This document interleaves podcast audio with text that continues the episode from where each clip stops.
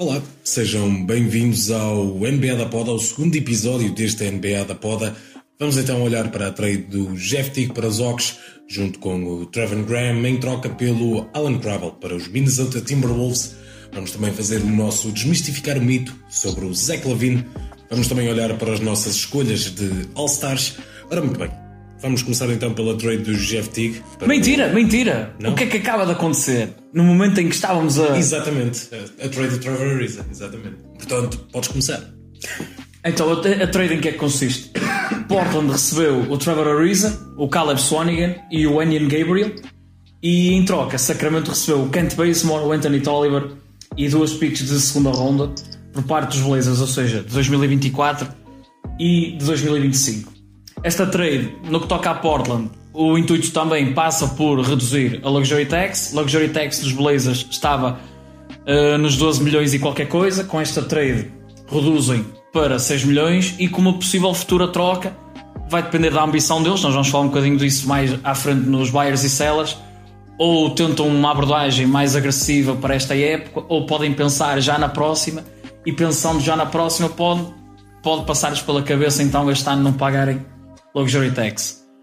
Uh, o Kent Bazemore não foi uma estadia muito feliz em Portland, tanto ofensivamente como defensivamente, não foi um jogador muito, muito efetivo.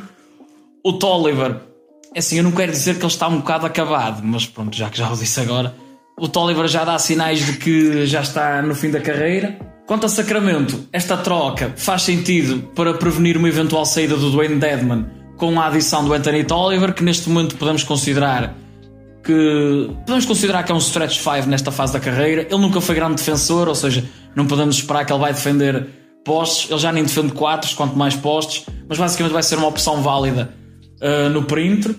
Recebe o Bazemore, que pode revitalizar a carreira em Sacramento e pode servir como suplente do, do Harrison Barnes, quando uh, o Barnes tanto é um 3 como um 4 e o Bazemore pode ser suplente do Barnes no momento em que o Barnes jogar a 3 ou até pode jogar em conjunto com o Barnes. Se o Barnes estiver a 4, o Bazemore pode perfeitamente jogar na posição 3. No que toca à porta onde recebem o Caleb Swanigan e o Gabriel, o Gabriel é um jogador interessante, ele esteve em Kentucky, uh, não foi draftado, uh, ou foi no, acho que foi no ano passado, penso eu, no draft 2018, não foi draftado. E tem, sido, tem desenvolvido na G-League, tem, é um jogador. Ok, Portland pode ter aqui um role player, talvez, mas é um buyer. Ou seja, compensa. O Caleb Swanigan é basicamente para facilitar o negócio. É um jogador que eu admito, eu gostei muito dele em college, mas ele teria que ser draftado na equipa certa para ele ter sucesso na NBA, porque ele teria que adaptar as suas características à, pronto, à, à fase seguinte, ou seja, que é a NBA, em comparação com college. E isso até agora não aconteceu e tenho sérias dúvidas que vai acontecer em Portland.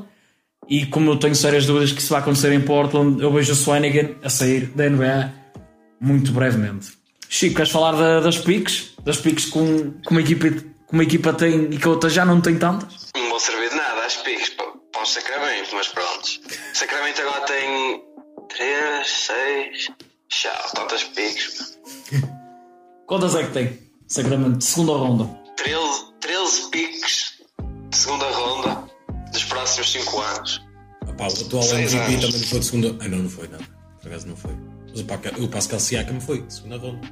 Não, foi de ano, o Jokic é segundo draft, eles têm 4 piques de segunda ronda. Vais ver, eles vão sacar 13 Jokic. Então quantas piques é que Portland vai ter? Tem neste momento? Pode ter a 2020, a segunda ronda, e tem a 2022 e 2026. Depois o resto vai tudo para outras equipes. Quanto ao Ariza, o Ariza, o Ariza desde que saiu de Houston nunca mais foi o, o mesmo jogador, um jogador que foi muito importante naquela run que os Rockets fizeram em 2018, que estiveram quase, quase a chegar às finais. Está com 6 pontos por jogo. As percentagens não estão muito famosas, ele defensivamente, claro que já deu, ainda não é um buraco, não é? Mas já deu passos atrás, na, na sua, também a idade não perdoa, e pode ser que em Portland, pode ser que em Portland ainda consiga fazer um ar de sua graça mas no geral acho uma, uma boa troca para Sacramento. Para Portland, mais ou menos. Eu percebo, se eles conseguirem, se eles no final da trade deadline, tipo, esta, esta é daquelas trades que só conseguimos avaliar Portland dependendo do que eles vão fazer a seguir. Ou seja, ou eles reduzem a luxury tax com categoria, ou seja, sem prejudicar nada, sem fazer algo disparatado, ou então fazem um all-in agressivo. E depende da qualidade desse all-in.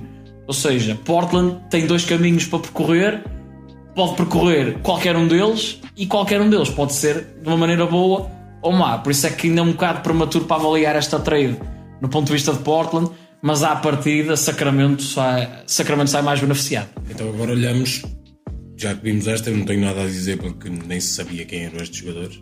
Lá está, veja há pouco tempo. Mas agora podemos então olhar para a Jeff Teague, que ao menos já sei mais, já ouvi a jogar. Portanto, vamos olhar para a Jeff Teague. Pronto, agora é a tua vez, Chico. O que é que tens a dizer sobre isso? Não viste grande merda a jogar, digo-te já. Eu disse que via jogar, não disse que via jogar bem. Para mim foi uma trade de merda, não serve para ninguém, por isso. Vá lá, os Ox ganharam, ganharam base suplente. Bem, e tu o que é que tens a dizer? Um, Atlanta precisava desesperadamente de um base suplente. Eu percebi a ideia deles. Ok, o Evan Fournier desenrasca.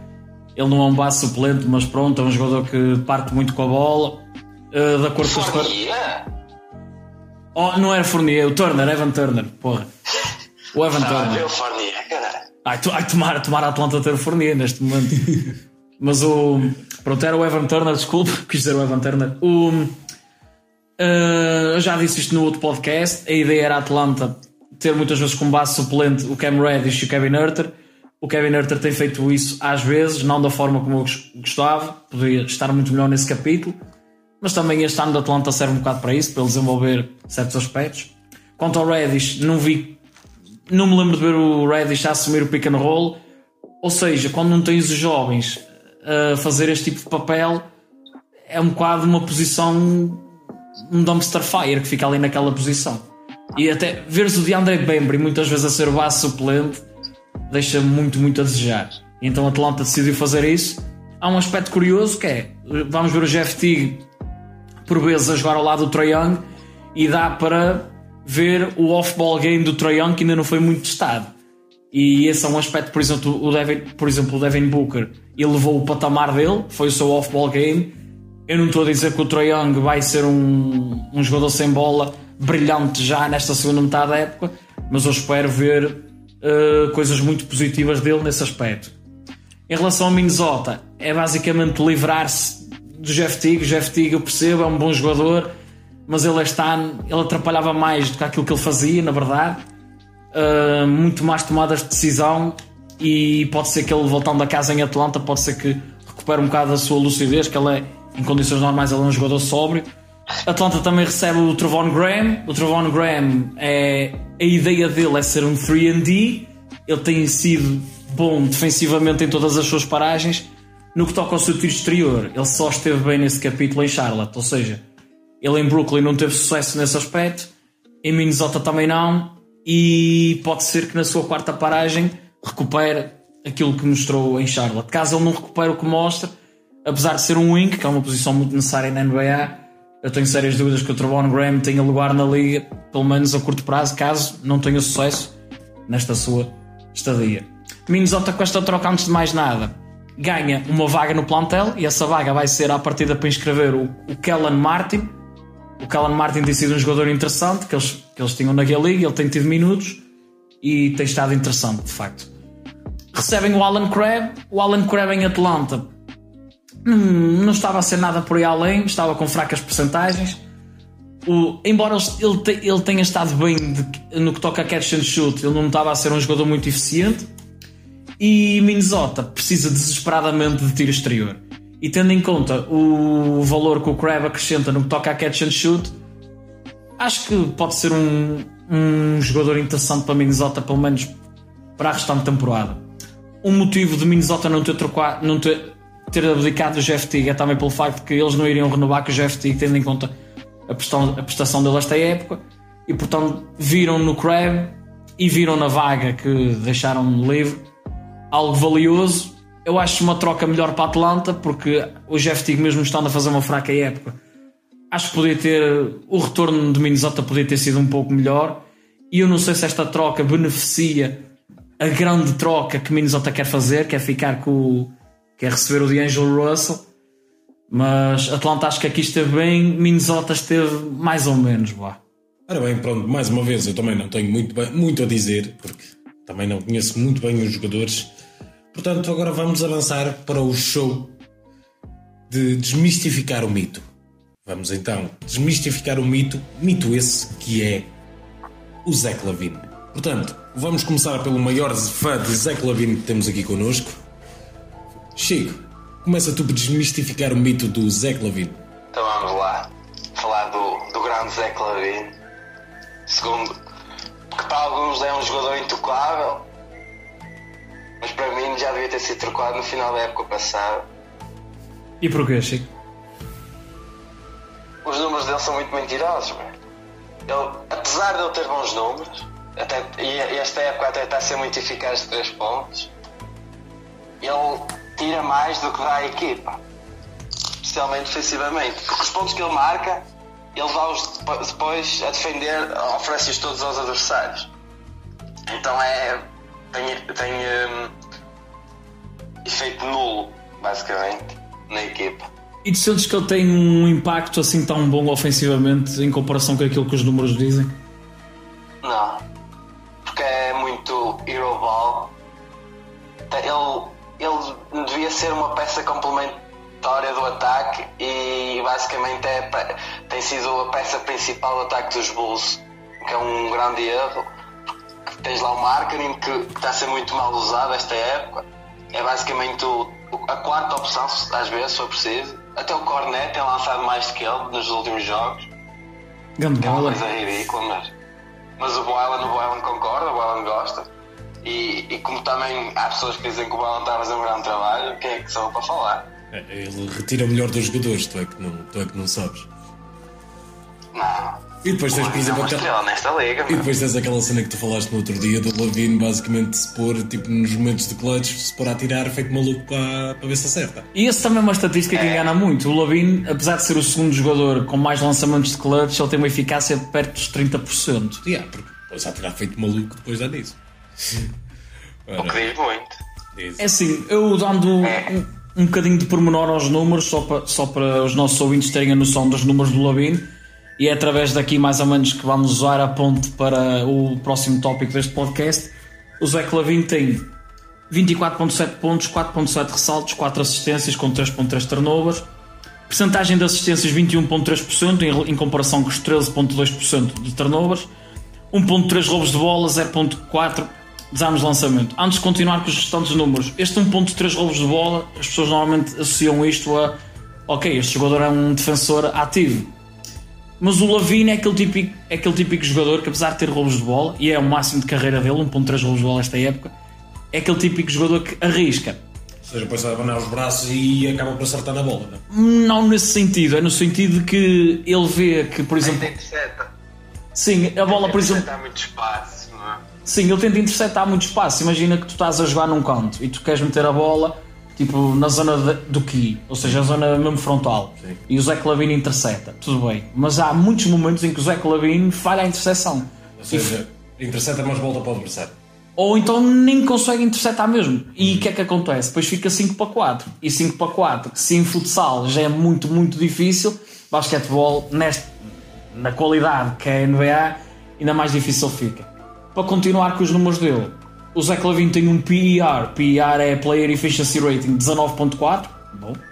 Percentagem de campo 44%, com 19.2 tentativas, e aqui é basicamente esta estatística a concordar, a concordar com o Chico que o Zé Clavino é a estrela da equipa, pelo menos ofensivamente.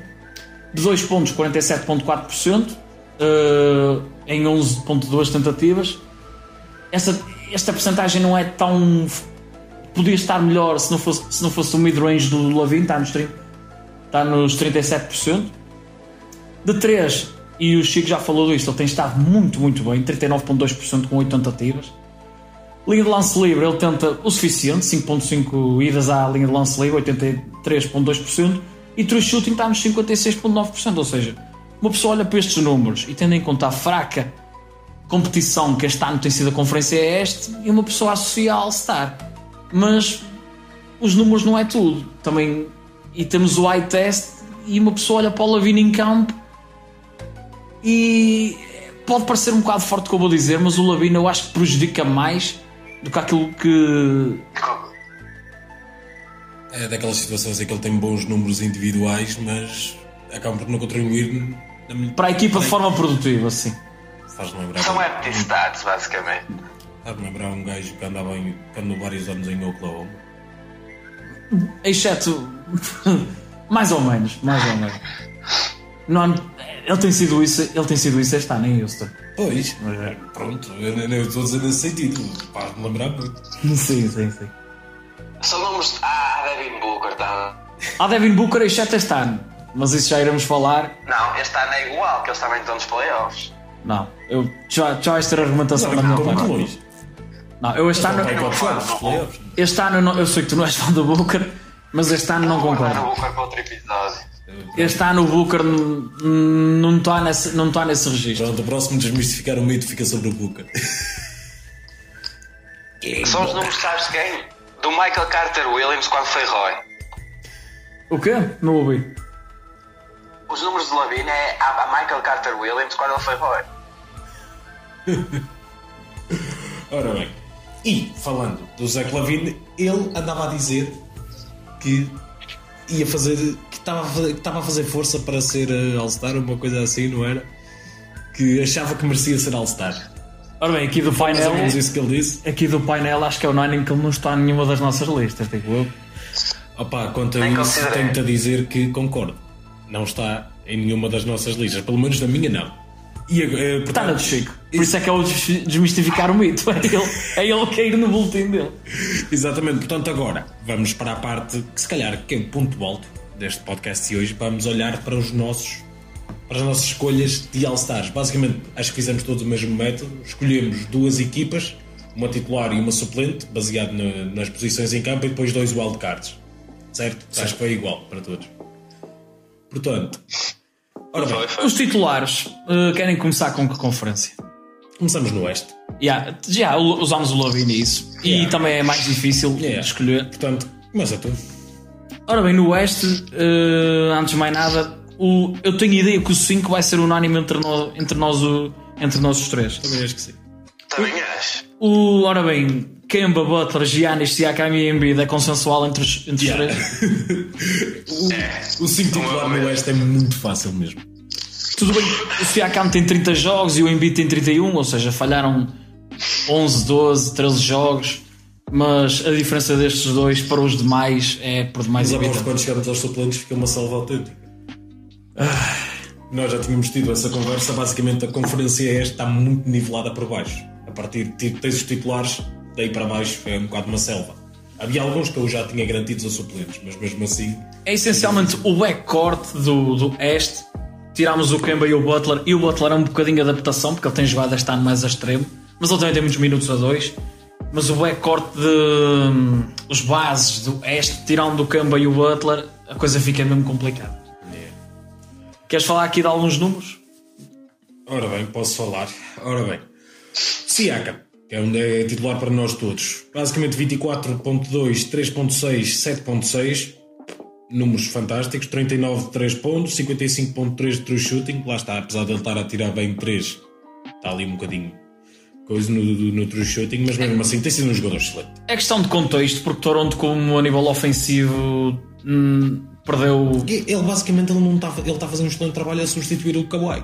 Um bocado isso, porque Toronto perdeu muito firepower ofensivo e basicamente o peso que o Siakam tem nas costas nesse campo ainda é bastante. E também houve lesões do, do Kyle Lowry, também teve, também teve a maioria do mês de novembro de fora, como iremos falar disso mais daqui para a frente. Mas pronto. Mas não tem estado desastroso no que toca à eficiência. Não, não, não, não, não, não. Desastroso não, mas lá está. Também porque é muita carga. E ele agora regressou da lesão dele e não tem estado ainda naquele nível que ele nos habituou naquela primeira fase da época. Pelo menos nos últimos jogos de Toronto ele não tem estado com números assim muito bons. Mas lá está, o que ele fez naquela primeira parte, naquele primeiro terço da época, opá, acho que é de Um jogador que ganhou o Most Improved Player no ano passado e é um candidato a ganhar este ano, diz muito Exatamente. da sua época, da sua época este ano. Exatamente. Outro gajo que quase podia ganhar isso porque elevares o teu nível de MVP, pegares no teu nível de MVP, que foi muito bom, e elevares, é absurdo. E claro, está, a falar do Giannis Antetokounmpo. Não, Giannis. Yeah, Giannis. Eu é que estou- eu é que estou a brincar porque há pessoal que. Giannis alfabeto. Lembras-te daquele vídeo de, de futebol dos silenciadores que era. Não futsilo, não futsilo. É um bocado com os Giannis e o Giannis. Mas faz sentido. Basicamente, aqui o nosso menino grego, o nosso menino alfabeto, Que vai ser pai. Que vai ser pai. exatamente, exatamente. Basicamente 30 po- 30.1 pontos, 12.9 rebounds, 5.5 assistências, 32.4 de 3. Não é muito bom, mas ao menos está a tentar melhorar, ao contrário de certas pessoas. Já, já, já é um jogador credível nesse campo. Ao menos isso. 61.3 de true shooting. Ridículo. O gajo, ele tipo. É difícil, é, é muito difícil pará-lo. E, como nós já falámos no último podcast, tudo isto com menos de 30 minutos por jogo. Ou seja, se formos ver as estatísticas per 36 minutes, a coisa fica. Deve ser absurda. Deve ser. Ui, eu ainda nem vi isso, mas. Pronto, Giannis por 36 minutos está com 35.2 pontos, 15 ressaltos e se- 6.5 assistências, 1.3 roubos de bola e 1.3 abafos. E tem sido dos melhores jogadores defensivamente. Na minha opinião, se a época acabasse hoje, ele seria o jogador defensivo do ano. Há muitos, condu- muitos concorrentes fortes nesse campo, mas o Giannis tem estado assombroso no capítulo defensivo também. Sim, ele, ele acho que está. Ele é o, melhor, ele é o jogador com o melhor defensive rating, 96.7. E ele há uns tempos vi uma estatística que é ele a proteger o cesto, os adversários marcam apenas 38% dos seus lançamentos perto do cesto quando atacam os Giannis. Ou seja, é um número absolutamente extraordinário. E curiosamente, o segundo e o terceiro eram os dois irmãos, o Brook e o Robin Lopes. E os três dos Bucks. Lá está, o nosso menino grego basicamente pegou numa época de MVP e está a fazer. Ele, eu acho, ele, acho que é um bocado unânime entre nós que ele vai ser o MVP este ano outra vez, ou que merece este ano outra vez. Sim. Para pegares no que ele fez no ano passado e fazeres ainda melhor, continuares a evoluir o teu jogo, é, é qualquer coisa de fenomenal. Já o Pelo defendi no ano passado e este ano ainda, apesar do Arden estar absolutamente estratosférico ofensivamente, Sim. Acho que o que o Giannis está a Mas fazer. mete nojo a jogar. E nem é só isso. Mas Eu, sou o Arden lá chegarei a seguir, mas eu acabo por sentir que ele acaba por prejudicar um bocadinho. Mas depois lá chegaremos. Isso, pelo menos é a impressão que eu tenho a ver os jogos do, do, de Houston. Pronto. Próximo gajo do frontcourt de, do Oeste que nós escolhemos, Joel Embiid. Também foi unânime para nós, apesar que ele não está, se calhar, ao nível que nós estaríamos à espera. Se calhar estamos- estaríamos à espera de um salto dele comparativamente ao ano passado, e não é isso que aconteceu. Está com 23 pontos, 23.4 pontos, 12.3 rebounds e 3.3 assistências. Chico, o que é que tens a dizer sobre o Embiid? É indiscutível. Porque não há mais nenhum posto a fazer os números que ele faz no Oeste. Por Sim. isso era difícil deixá-lo de fora. É impossível deixá-lo de fora, mas acho que todos nós estávamos um bocadinho à espera de melhor, não? Sim, sim. Mas, mas também tem a ver com a. Como, como a equipa joga e a equipa não está a ser bem, bem gerida. Sim, sim. E, e ele, entra, e ele a jogar entra em choque com, com o Simmons também.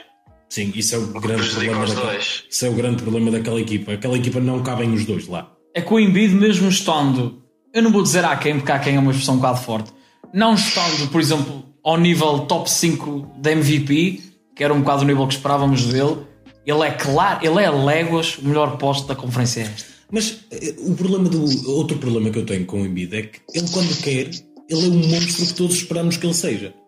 Por exemplo, quando foi aquela altura que o Barkley e o, E o Shaq, e o Shaq lhe mandaram aquelas bocas que ele se devia esforçar mais, usar mais a força Devia ser mais consistente. Ele teve um jogo monstruoso logo a seguir. Acho que até foi contra os Bucks, se não estou em erro. Foi no dia de Natal. Exatamente, que ele anulou completamente os Giannis. E ofensivamente foi um monstro. Portanto, ele tem isso nele, só que não consegue fazê-lo de forma consistente. E por vezes parece estar ali, tipo, a dormir. E, opá, mas é, é indiscutível, é um jogador indiscutível. Só ele tem potencial para ser o MVP da liga, facilmente. Sim. E tipo, isso não está a ser. Mas pronto. Agora, olhando para o backcourt do Este, começamos com o Kemba Walker.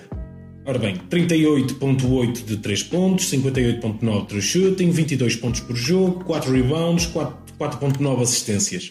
Ora bem, o que é que tens a dizer sobre o Kemba? O Kemba Walker, acho que os números são demasiado evidentes que ele tem que ser o base titular em comparação para com os demais.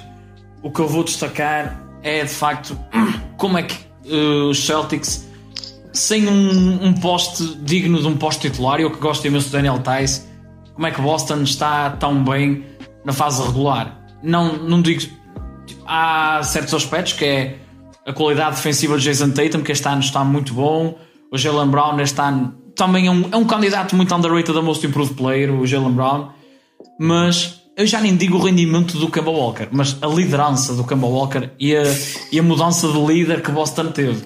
De um líder que em Brooklyn nestes últimos dias tem sido polémico no mínimo. Em meia época já causou problemas. já começou. Mas de facto a diferença de general, entre aspas, é notória. E é mais um. Estás a brincar? Ele chegou lá, levou-os logo a jantar à casa dele, eu já ouvi essa história. Ele é incrível.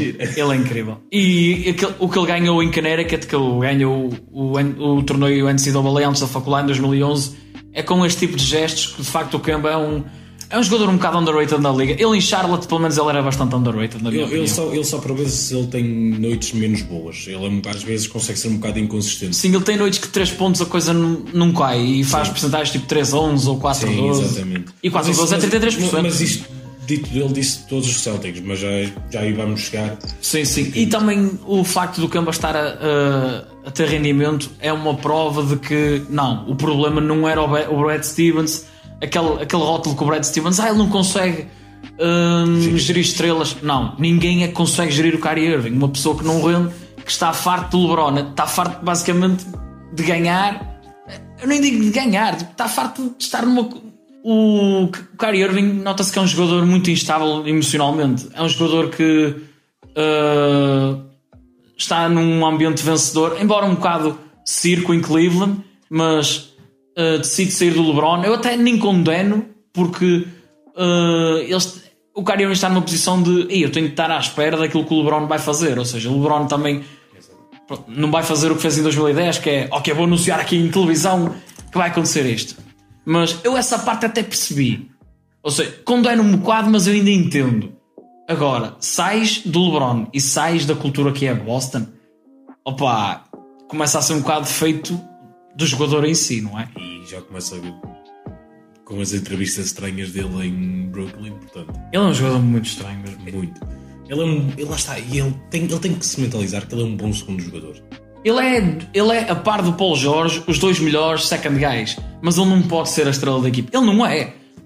Os Nets estão à espera o Kevin Durant para o ano, uh, toma claro, as rédeas, mas o Kevin Durant. E, e acho que isso até ele tem a noção. Também acho que não é. Sim, só que o Kevin Durant tem um problema. Ele tem um lado dele que é do Kyrie, ou seja, são dois jogadores frágeis emocionalmente. O Kevin Durant tem um tipo de sensibilidade parecida com o do Kyrie.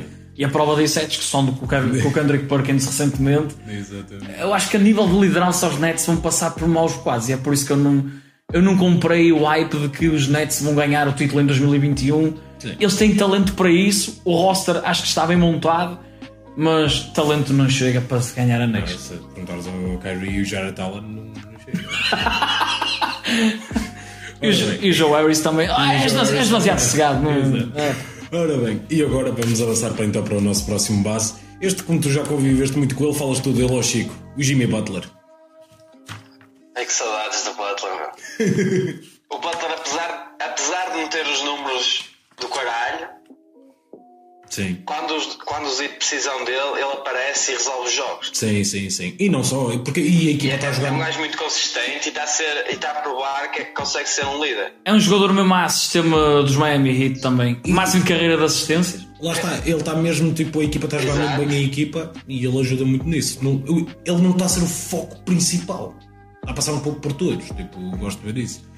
Apesar que hum, ele de 3 pontos está, está mal. E midrange também, midrange 26%, 3 pontos 29, 27, 27.1, 3 pontos. 27, ui. 27.1. Sem o Butler tiro exterior. Mas está com 51 true shooting. Ele nunca... 58, aliás. Ok, 58 é bom. Ele nunca foi um shooter, mas ele de facto este ano tem, tem claudicado um bocado Mas caiu bastante. Eu, eu, vi umas stats dele que caiu bastante comparado com onde estava. Mas pronto. Lá está, tens muitas saudades dele, não estou Chico? Tenho, esses playoffs. eu percebo, é, pois, coitado. Eu por acaso, olha, o primeiro ano que, que acompanho, a equipa que eu acompanho vai logo aos playoffs, assim gosto. Vai, não acabou, isto ainda não acabou. Ai, vais ver que vai. Os Lakers também estavam bem no Natal. Então. Oi, os Lakers. Imagina os Lakers falhar os playoffs agora. Ora bem, agora vamos para a parte dos suplentes. Começa tu, que isto vai ser uma salva autêntica. Ok, por onde é que eu vou começar? Ora bem, eu vou dizer aqui o nome que eu tenho aqui, vou perguntar. Eu, eu sinto que este nome é unânime. Vocês têm o Kyle Lowry, vocês os dois? Sim, eu tenho. Não. Yeah, aqui vai ser difícil arranjar unanimidade, mas Chico, porque é que tu não um, um, pelo menos estamos todos unânimes. O Adebayo? Yeah. Ou não? O Adebayo e o Middleton. Nada vai ter. E o Middleton, sim, eu tenho O muito. Middleton também. Ok, Ok, tá. querem falar desses dois então? Pronto, Primeiro? É assim, eu tenho aqui os números, eu tenho aqui os números com algum detalhe sobre o Middleton e sobre o Adebayo. O Middleton eu falei no outro podcast que ele no que toca à fase regular já provou mais que suficiente que ele eh, dá perfeitamente para ser a segunda estrela de uma equipa. Ele com 28 minutos de média tem 19.4 pontos, 5.7 ressaltos, 3.8 assistências com 2 turnovers, mas apesar de ter 3.8 assistências, ele tem 30.4% de assistências. E em comparação, 11% de turnovers, ou seja, são números que são um bocado, ele é um bocado underrated como passador.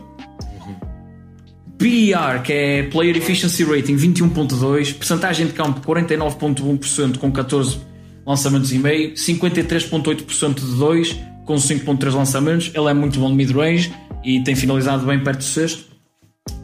41% de 3 pontos com 5.2 tentativas, ou seja, Yeah. atirador. Exato. Vai, podia ir um bocadinho mais vezes à linha de lance livre, vai 3.4 vezes, mas quando vai ele é elite, 89.3%. True shooting 60.7%, ou seja, muito bom.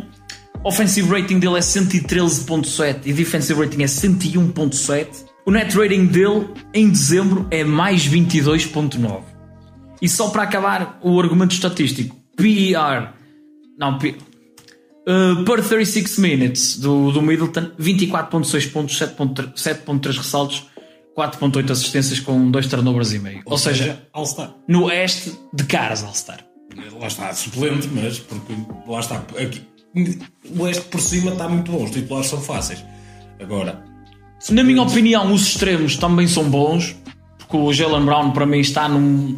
Para mim está num, num patamar em que é indiscutível, mas já falaremos dele mais tarde. Exato. E não sei se é unânime entre vocês, mas voltando aos unânimes, alguém quer dizer mais alguma coisa sobre o Middleton? não, pá, é, é uma segunda peça que é extremamente importante ali do- nos Bugs. Tipo, quantas vezes ou, ou já houve jogos em que o Giannis não jogou e foi ele que tipo, liderou a equipa Sim, e ganharam na mesma. Os Bucks tiveram uns 3, 4 jogos sem o Giannis e os Bucks não, não tremeram. De todo. Não foi tão dominante, mas ganharam na mesma. Portanto, o Middleton, acho que é sem dúvida um All-Star e aposto que o Giannis, sendo um dos capitães, o vai escolher. Sem sombra de dúvida. Sim, também é essa componente. É, é uma componente que eu não, não sou tão interessado, porque eu não vou ver os All-Stars, Exato. porque os All-Stars são uma banhada. Mas sim, há, há essa componente, de certeza. Apesar que aquela cena que eles agora propuseram do 1 versus 1, isso, E isso, isso era isso- tão isso- fixe. isso era interessante. Isso, isso foi no podcast do. Do ou do McCollum ou do Lillard, foi um deles. Foi do McCollum. Foi do McCollum. Mas o Lillard também já falou disso. Sim, sim, sim. Era uma ideia interessante. Até Isso. já andava a fazer fantasy matchups dele e do Westbrook. E o. Eu por acaso, nós a falarmos disso e eu vi um vídeo do, do Taco Fall um para um contra um jogador qualquer ali num treino. O Taco. Acho que, acho que o Taco Fall contra o, o, contra o Kyrie, o Taco Fall a defender o honra de Boston contra o Kyrie era fixe. Um E, e eu sei que esta opinião é muito, vai ser muito underrated. O Taco Fall tem mais talento que o Kyrie. Já viram o dribble do Taco Fall?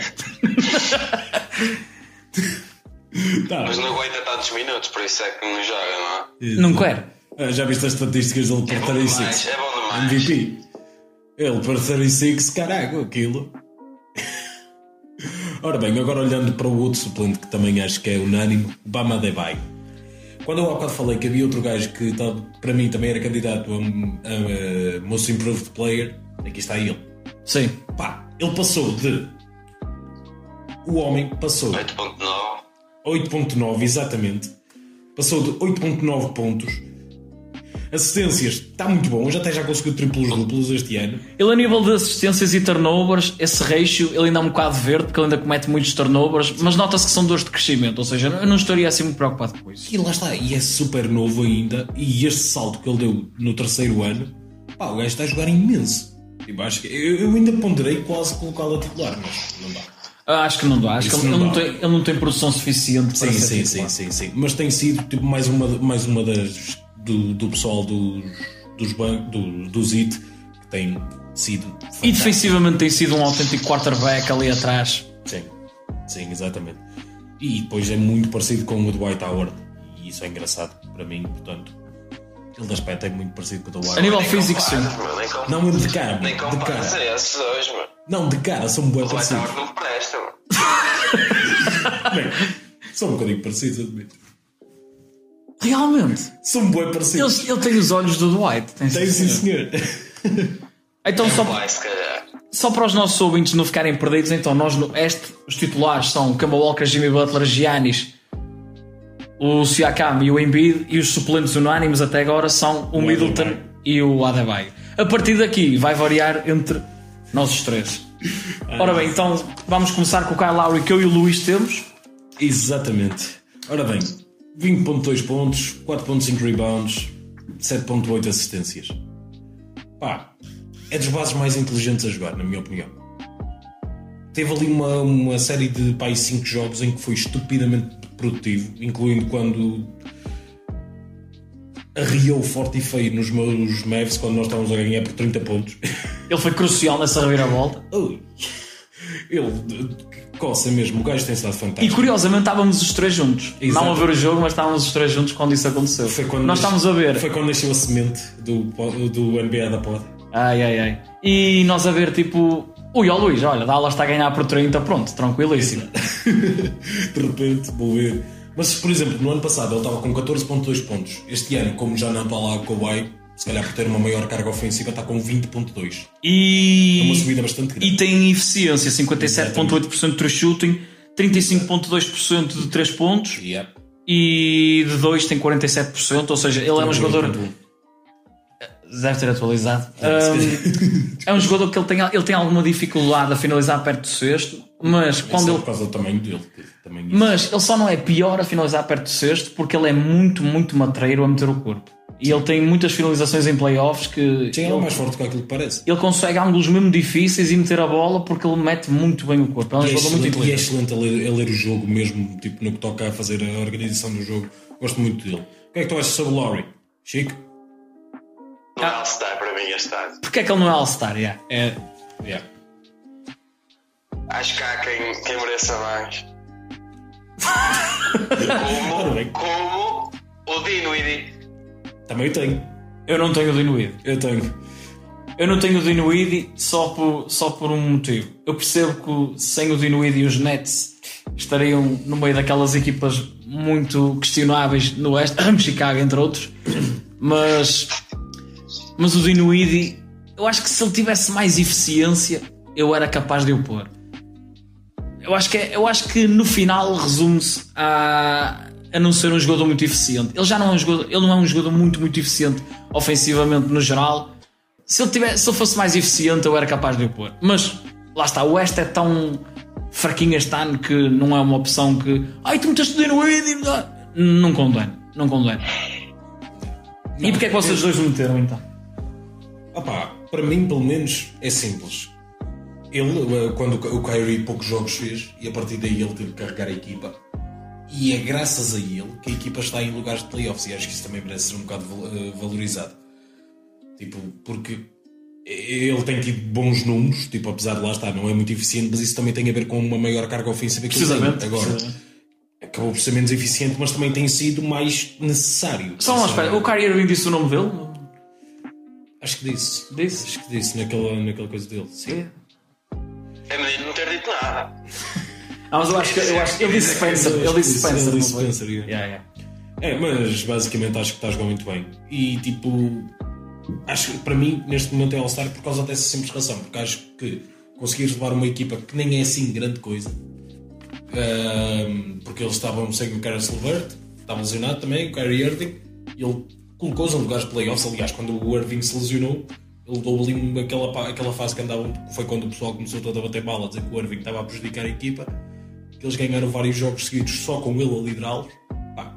Acho que ele tem sido uma figura muito importante nisso. Ah, e há uma figura importante nos Nets que não tem jogado e que também contribuiu muito para que o Dinwiddie não tivesse tanta eficiência, que é, visto que o Dinwiddie é o único, eu não digo o único, mas é, é dos poucos shot creators do plantel, sem contar com o Kyrie Irving, e sem contar com o Caris LeVert, também tem estado LeVert. muito tempo fora. Sim, eu estava a dizer há bocado. E claro, Kevin Durant, não, mas Kevin Durant, sexta anos desse. Esse não é para agora. Ele, ele é creator, mas é no Twitter este. Crea, content creator. Não tem mais nada para fazer. Queres dizer alguma coisa sobre o Dinwiddie? Não, concordo contigo. Os Nets sem ele teriam muito pior. Exatamente. Ora bem, então o, meu- o, o meu outro base, sem ser o Kyle Lowry, é um jogador que eu acho que nenhum de vocês os dois tem. Eu acho que vou levar um bocado nas orelhas por isso. Mas é o Young. Ah pá, eu não estou nas orelhas porque eu tive quase a pôr. o amor, o amor do Chico. Só por ser filho, só por ser filho de um ex-jogador de Porto? Não, eu sou sincero, eu tive quase, quase para o pôr, mas opá. Não consigo pôr como um jogador de uma equipa, porque eu, é, é tal coisa, eu sinto porque ele é o único que tem carga, ele é quase como se fosse o único que tem carga ofensiva naquela equipa. Portanto, claro que tem estes números absurdos. É tal coisa, tipo, Eu já. a eu- equipa, a equipa tá- é tão má, ele, ele a defender um buraco autêntico. é. Mas defensivamente. Se, se, se, por exemplo, se, tu, se cada jogador de basquete a defender fosse uma portagem, ele é a puta da Via Verde. Aquilo é absurdo. É assim, o Trae Young defensivamente, claro que é um buraco, ah, mas sou-te sincero, não é necessariamente por ele que Atlanta tem estado mal defensivamente. Ele, ele é dos piores jogadores defensivos da NBA. Mas eu vou, eu, eu vou então justificar o Trae Young. Sim, sim. É preciso concentração porque é difícil, é, difi- é, é difícil credibilizar um jogador que está na segunda pior equipa da NBA, só não é pior porque ontem ganhou aos Spurs. Enfim, nem vamos falar disso. Hum, o Trae Young tem 29.2 pontos, 3.9 ressaltos, 8.5 assistências, com 43.6% de assistências, 4.8 turnovers com 16.2% de turnovers, ou seja, está muito bem no assist turnover ratio. 1.2 roubos de bola, mas este é daqueles roubos de bola à, à Zach Lavine, ou seja, tentar e, bem. PER, Player Efficiency, Geralmente um playmaker é sempre bom a ler linhas de passe, portanto isso também ajuda. ele é muito, muito bom passador e poderia ser ainda melhor se tivesse mais altura. Há passos que ele não consegue fazer, que ele está perto do cesto e não consegue fazer um passe do, do outro lado do campo porque tem o defensor à frente e um defensor maior tapa-lhe bastante visão de jogo. Uh, PER 23.8, porcentagem de campo 44.6% com 21 tentativas e aqui vê-se logo o offensive load que o Trae Young tem 50.3% de 2 com 11.6 tentativas 37.6% de 3 com 5.4 tentativas de 3 pontos está muito melhor que o ano passado por exemplo True shooting com uma equipa que não tem praticamente nada ofensivamente ao seu lado 59.3% ou seja, um jogador muito eficiente Linha de lance vai bastantes vezes, 8.2 vezes, com, 40, com 84.2%. Atlanta, ofensivamente, é das piores equipas da, da NBA. Acho, penso, ou é 26 ou 27, acho que é por aí. Olhamos para o resto do plantel, eu já falei um bocado disso na semana passada, penso eu, mas não tenho a certeza. Que de facto, ofensivamente, lá está o Jeff Teague, agora vai dar jeito ao, ao, ao Young e vai permitir que o Trae Young eh, ofereça mais ofensivamente à equipa sem bola. Porquê que eu meto o Trae? Porquê que eu acho que o Trae Young não está a fazer empty stats? Porque o Trae Young, eu sinto que nesta equipa ele joga com o intuito de ganhar pelo menos ofensivamente. Eu sei que, ah, tu para ganhar tens de ter defesa. Eu percebo que o Trae Young é talvez o segundo, terceiro pior jogador defensivo da NBA neste momento. Mas ele ofensivamente, eu já vos explico o impacto que ele tem. Offensive rating 108.5. 108 não é brilhante, mas é o segundo melhor jogador da equipa neste aspecto. O melhor é o Jabari Parker, e aqui o Chico vai ficar todo contente. Grande Jabari. E eu aqui vou-vos fazer a pergunta: digam-me o número do offensive rating da Atlanta sem o Trae Young. 93. 90 e tais. 91.1 e já este que é completamente horrível Atlanta sem o Trae Young ofensivamente praticamente não produz nada e já esteve nos 88 que eu vi isto há 3 semanas. Isso, isso, isso junto com aquele número do defensive rating deles que nós falamos na semana passada, os 137. o defensive rating do Trae Young é 114 e o mês dele de novembro foi muito mau. 122 de defensive rating. Agora com, com a vinda do John Collins ofensivamente Atlanta já vai conseguir produzir mais e o offensive rating do Trae Young já, sem, o offensive rating de Atlanta sem o Trae Young já vai subir. Mas o, o Trae Young ele tem que ser All-Star porque de facto ele está, ele está numa equipa que nível ofensivo ele não consegue fazer mais. Não dá para fazer mais. O LeBron numa equipa destas não conseguiria fazer muito, muito mais do que o Trae Young. A nível defensivo, o LeBron, mesmo com a idade que tem, iria acrescentar mais Mesmo ano valia. Por acaso é um bom aspecto. O LeBron, com uma equipa de, débil defensiva no ano passado, não foi ele o difference maker, percebo. Lá está, é, é tal coisa. É a mim custou mesmo, porque eu tive mesmo quase, quase, quase a colocá-lo. Mas é tal coisa. Apesar de não ser propriamente culpa dele, eu não consigo colocar um jogador que perde tanto. Percebes? Sim, sim, sim. E até eu só não concordo é com as pessoas que dizem que o Trae Young está a fazer empty stats. Não, isso eu também acho que não. Porque ele nota-se que tem ali talento. Tipo, o gajo é óbvio. Eu não vejo o Trae Young, por exemplo, como vejo um Zé Clavino a jogar, que nota-se que joga para a estatística. O Trae Young é nítido que está a jogar para ganhar. Está, está a ver se. Ele já em Oklahoma, na para faculdade, já era assim. Já era uma equipa, tinha, eles tinham uma equipa muito débil e ele, e ele conseguiu meter, embora com muita polémica, mas meteu o Oklahoma no March Madness. E é um bocado isto com o Atlanta também. Ele, ele joga, ele joga tanto para ganhar que até festeja um minuto antes do jogo acabar e depois. Contra Chicago aconteceu mesmo ano passado. Oh, que que Ele quando fez isso contra. Ele mete o triplo. Houston, não foi? Ele mete o triplo, ele Não, foi contra mete no Miami. peito, Foi contra ele Miami. Quem manda aqui sou eu. Depois os Bulls ganharem Não, o em Westbrook 4 é que fez overtimes. isso. Yeah. Mas pronto. Dos meus suplentes sem ser wildcard só me falta um. Eu não sei das vossas listas quanto é que faltam. Não me falta um, Dois. dois, três. Ok. Faltam-me três. Uh, quem- Faltam- Faltam-me dois. Então, players. Luís, quem é, que, quem é que tu tens então? Que eu já, já disse quatro dos meus. Ora bem, eu senti que era necessário meter aqui mais alguém dos Pacers. Ah pá, e foi o Sabonis. Eu tenho o Sabonis, só que tenho nos wildcards. E tu, Chico? Eu também tenho, eu tenho Sabonis no, nos suplentes também. Ok, pronto. Oh, então- mais um unânime. Oh, Pronto, ok. Ok, Ok. ok. Yeah, este também era um bocado unânime.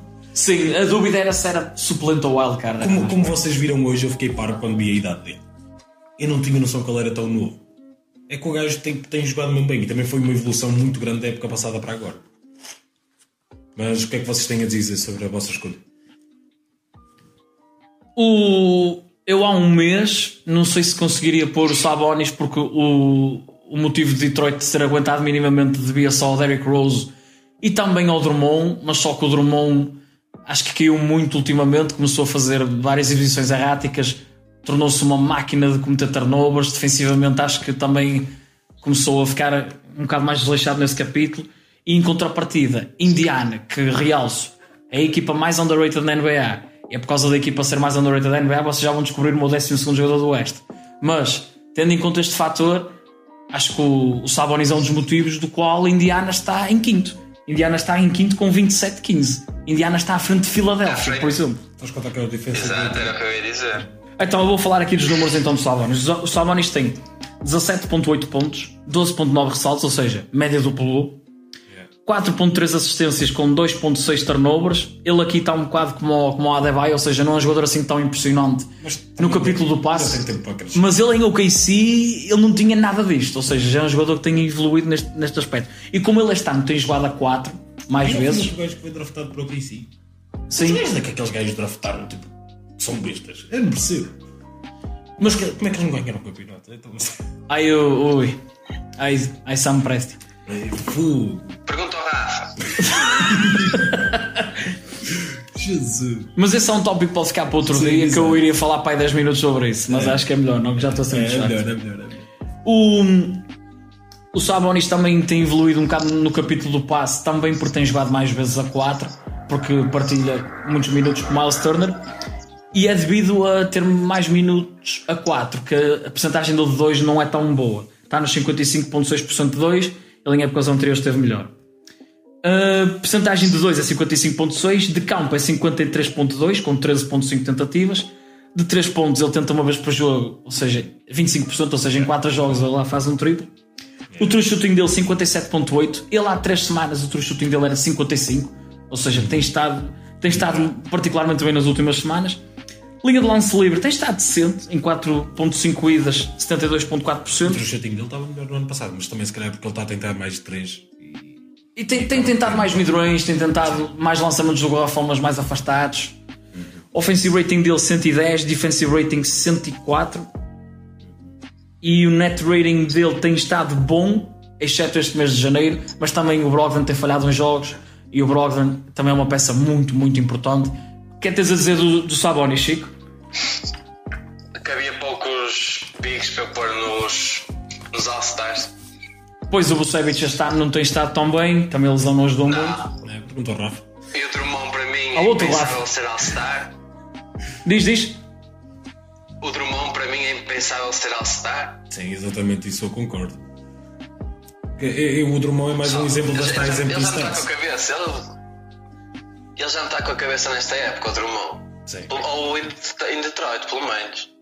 Ele já, quer sair, já se nota que ele quer sair dali o mais depressa possível. Sim, esse é um aspecto- está a jogar. Esse é um aspecto que vamos falar provavelmente no- nos buyers e sellers, vai ser de Drummond certamente. Luís, queres falar de um dos teus? Pronto, tenho aqui um que me deixa muito frustrado. Porque este gajo tira-me do sério. Porque eu vejo nele potencial para ser o melhor jogador da liga Concordo. e não vejo nele vontade de melhorar para chegar a esse ponto.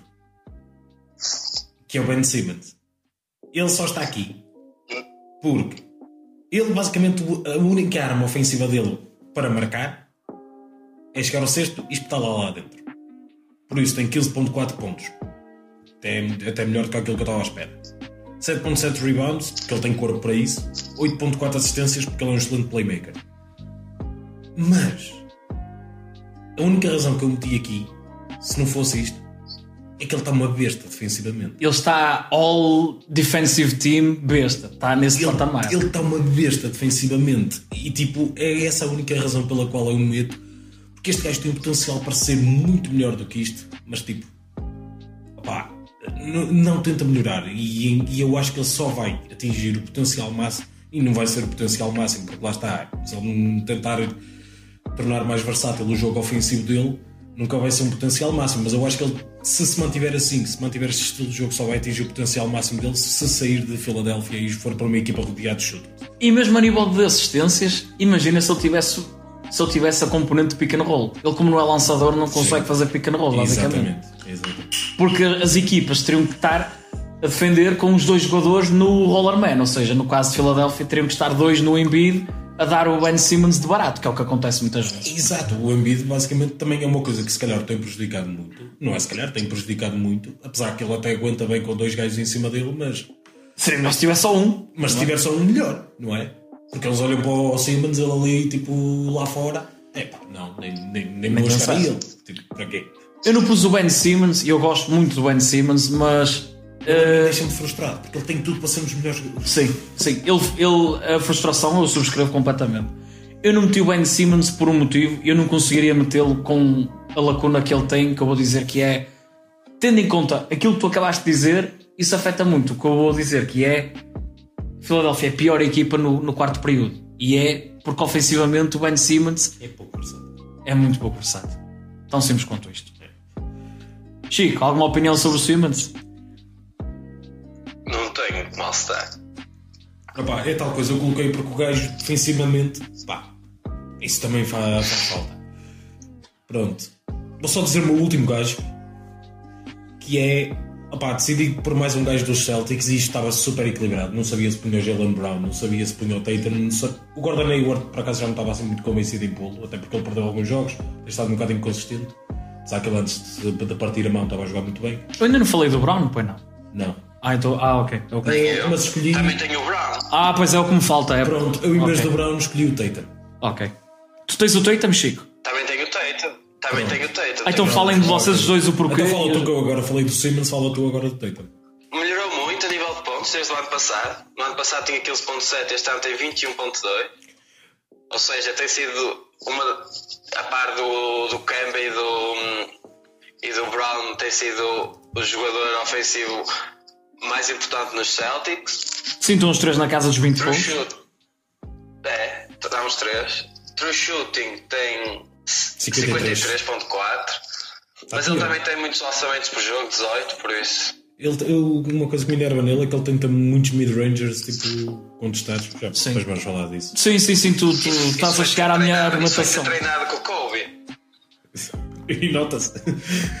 Sim, tu, estás a- tu chegaste ao motivo de eu não ter o Tatum, mas, Eu- eu- mas, eu mas tive- fala. Eu tive muitas dúvidas de meter o Tatum. Acabei por meter, porque, opá, porque ele, quando está num bom jogo, ele está num bom jogo. Ele é mesmo excelente. A cena é que ele é muito inconsistente. Precisamente. Ele é muito inconsistente. Ele, tipo, há jogos. Temos o exemplo do jogo. Foi ontem? Ontem ou anteontem? Os Celtics jogaram que ele estava. perdia-se às vezes. Ah, foi com os Bucks, foi anteontem. Foi- Eu vi, esse, eu vi esse jogo. Exatamente. Nesse jogo, por exemplo, foi um desses exemplos dos jogos muito inconsistentes em que ele acabava por prejudicar muito a equipa ofensivamente. Opa, sei lá, uma coisa que tá- aqui acontece a mesma coisa que acontece com o Ben Simmons. É um jogador que me deixa um bocado frustrado porque podia ser mais consistente, podia ser melhor do que aquilo que está a mostrar, porque ele tem potencial para ali, para isso, ele tem as armas todas. Mas o gajo defensivamente este ano, Nossa Senhora, também está muito bom. O Jason Tatum. Muito underrated defensivamente. Ele muito underrated. muito bom. Opa, e por isso é que também o escolhi. Não escolhi o Jalen Brown, opá, Nós já vamos ao, ao teu. era muito empatado e eu tive que escolher um deles. E já tinha muitas bases e não quis meter o Jalen Brown na frente, portanto espetei lá o Tatum. Ah, então eu vou fazer dois em um. Eu vou dizer porque é que eu não escolhi o Tatum e porque é que eu escolhi o Jalen Brown. Para realçar aquilo que o Luís disse, o que falta ao Jason Tatum para ser All-Star para mim este ano é shot selection. É um jogador que ele tem jogos que por simplesmente não é muito inteligente a escolher os seus lançamentos. Eu já nem, eu já nem falo dos mid-range, que é um aspecto que vamos falar mais tarde, mas é os lançamentos que ele escolhe, seja 3 pontos, seja mid-range, seja até perto do sexto, ele podia escolher os mesmos de forma menos contestada. Podiam ser mais fluidos, mais naturais. E eu acho que ele ainda força muito esse capítulo. Ainda no jogo contra os Bucks houve lá uma parte que ele, por exemplo, podia ter puxado para trás um bocadinho e tentar três pontos, mas não, começou para lá a correr, a correr, a correr, acabou por se enterrar debaixo do sexto, não tinha para onde ir. A primeira parte dele foi muito cringe de ver o Tatum. Na segunda parte já, já se recompôs, mas a primeira parte dele foi muito, muito estranho de ver. Eh, Tanto ele como o, o jogador que eu escolhi para All-Star, que é o Jalen Brown, eles dois não são muito fortes no capítulo do passe. E falando aqui já no número do Jalen Brown, o Jalen Brown tem 2.3 2.3 assistências e 2.3 turnovers, ou seja, é um jogador praticamente nulo ainda nesse aspecto, mas vamos às percentagens ainda um pouco pior, tem 10.7% de assistências e 12% de turnovers. O porquê de eu Brown a titular? Antes de mais, vou dizer os números e acho que os números vão dizer muito, porque ao contrário do Tatum, o Brown tem sido muito mais inteligente na sua shot, na sua shot selection e acho que é essa a distinção dos dois neste momento. Enquanto o Tatum tem true shooting de 53%, o Brown tem 59.8%. Uh, tem 20 pontos de média, 6.9 ressaltos. Uh, offensive rating 112, defensive rating 106.5, percentagem de campo 49.2% com 14.7 tentativas, percentagem de 2 54.7 de 2 e o Brown era um jogador muito débil de 2 pontos. De 3 também era um bocado uh, inconsistente, está nos 39.5% com 5.3 tentativas, ou seja, é um jogador que evoluiu imenso ofensivamente. Ele foi, se não me engano, de 12 pontos para 20 também de média. Ah, realço. Este, este é um argumento Ele válido. já no ano passado tinha caído, Pois, pois. segundo ano para Ah, um Irving. Um, realço. Os dois têm o mesmo argumento, que é a equipa. E a equipa. Mas é que já, já cascaram-nos hoje do Curry. É, tem- temos sido mauzinhos para ele, temos. E Boston está em terceiro com 27-13 e o recorde da equipa ajuda bastante. Por isso é que é ainda mais polémica a minha escolha do Young, mas eu mantenho-me firme. Mas Boston estar bem, estes dois contribuem imenso para isso nos dois lados do campo. Bom, falta o meu 12 jogador, mas antes disso, vamos falar do porquê do Chico ter escolhido o Jalen Brown. Eu tenho o Brown à frente do Tatum nos All-Stars, precisamente por ele ser mais consistente ofensivamente. É o principal motivo de eu ter à frente. Os motivos de ter os dois é, é o impacto dos dois na equipa. Mas o motivo de ter o, o Brown à frente é ele ser mais consistente que o Tatum. Então quem é o teu 12 jogador? Esse, esse, esse ainda não disse. Pá, É tô- o, o Graham. É o Graham dos, dos Hornets. Devontae O Graham. Devontae Graham? Hum, porquê? Aham.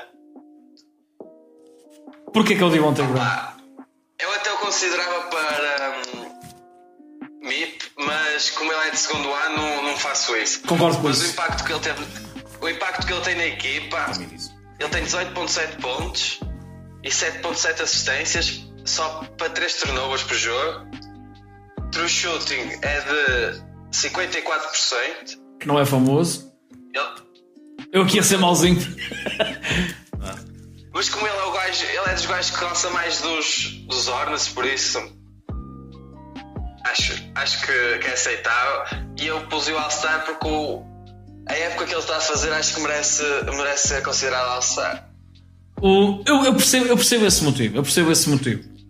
Eu, não- eu tenho o Devontae Graham nas Honorable Mentions, tal como tenho o Ben Simmons, tal como tenho o Tatum, tal como tenho, embora casquei nestes dois, tenho o Lavine e o Drummond nas Honorable Mentions, embora não os meti. E também tenho outro, nojo, meu, Lavino.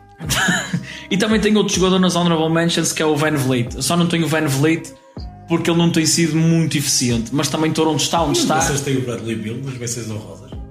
Ah, e também tenho o Bradley Bill nas menções honrosas. Eu tenho o Bradley Bill e o. Derrick Rose. Eu não tenho menções honrosas nenhuma. Eu tenho, o, eu tenho o Bill e o Derrick Rose. Opa, o Rose. O Bill, o Bill, para mim é como o Lavino. A diferença é que o Bill já provou que consegue jogar numa equipa vencedora e o Lavino não. Sim, o Bill eu este ano- usei a mesma lógica que usei para o Young.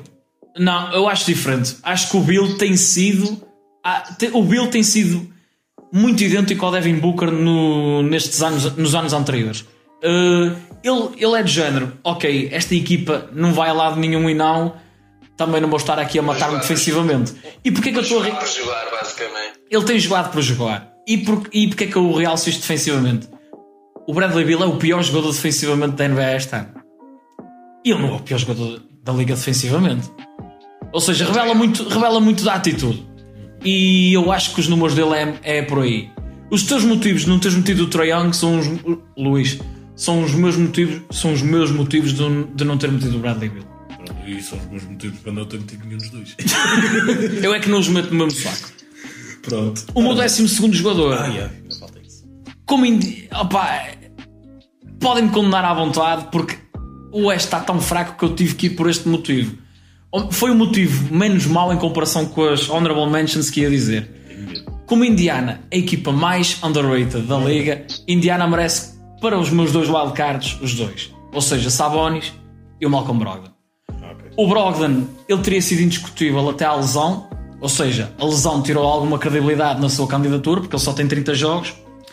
Mas ele, mesmo falhando de 12 jogos, mesmo não estando muito eficiente, eu acho que é o jogador menos eficiente dos meus 24, ou seja, All-Stars Este com Oeste.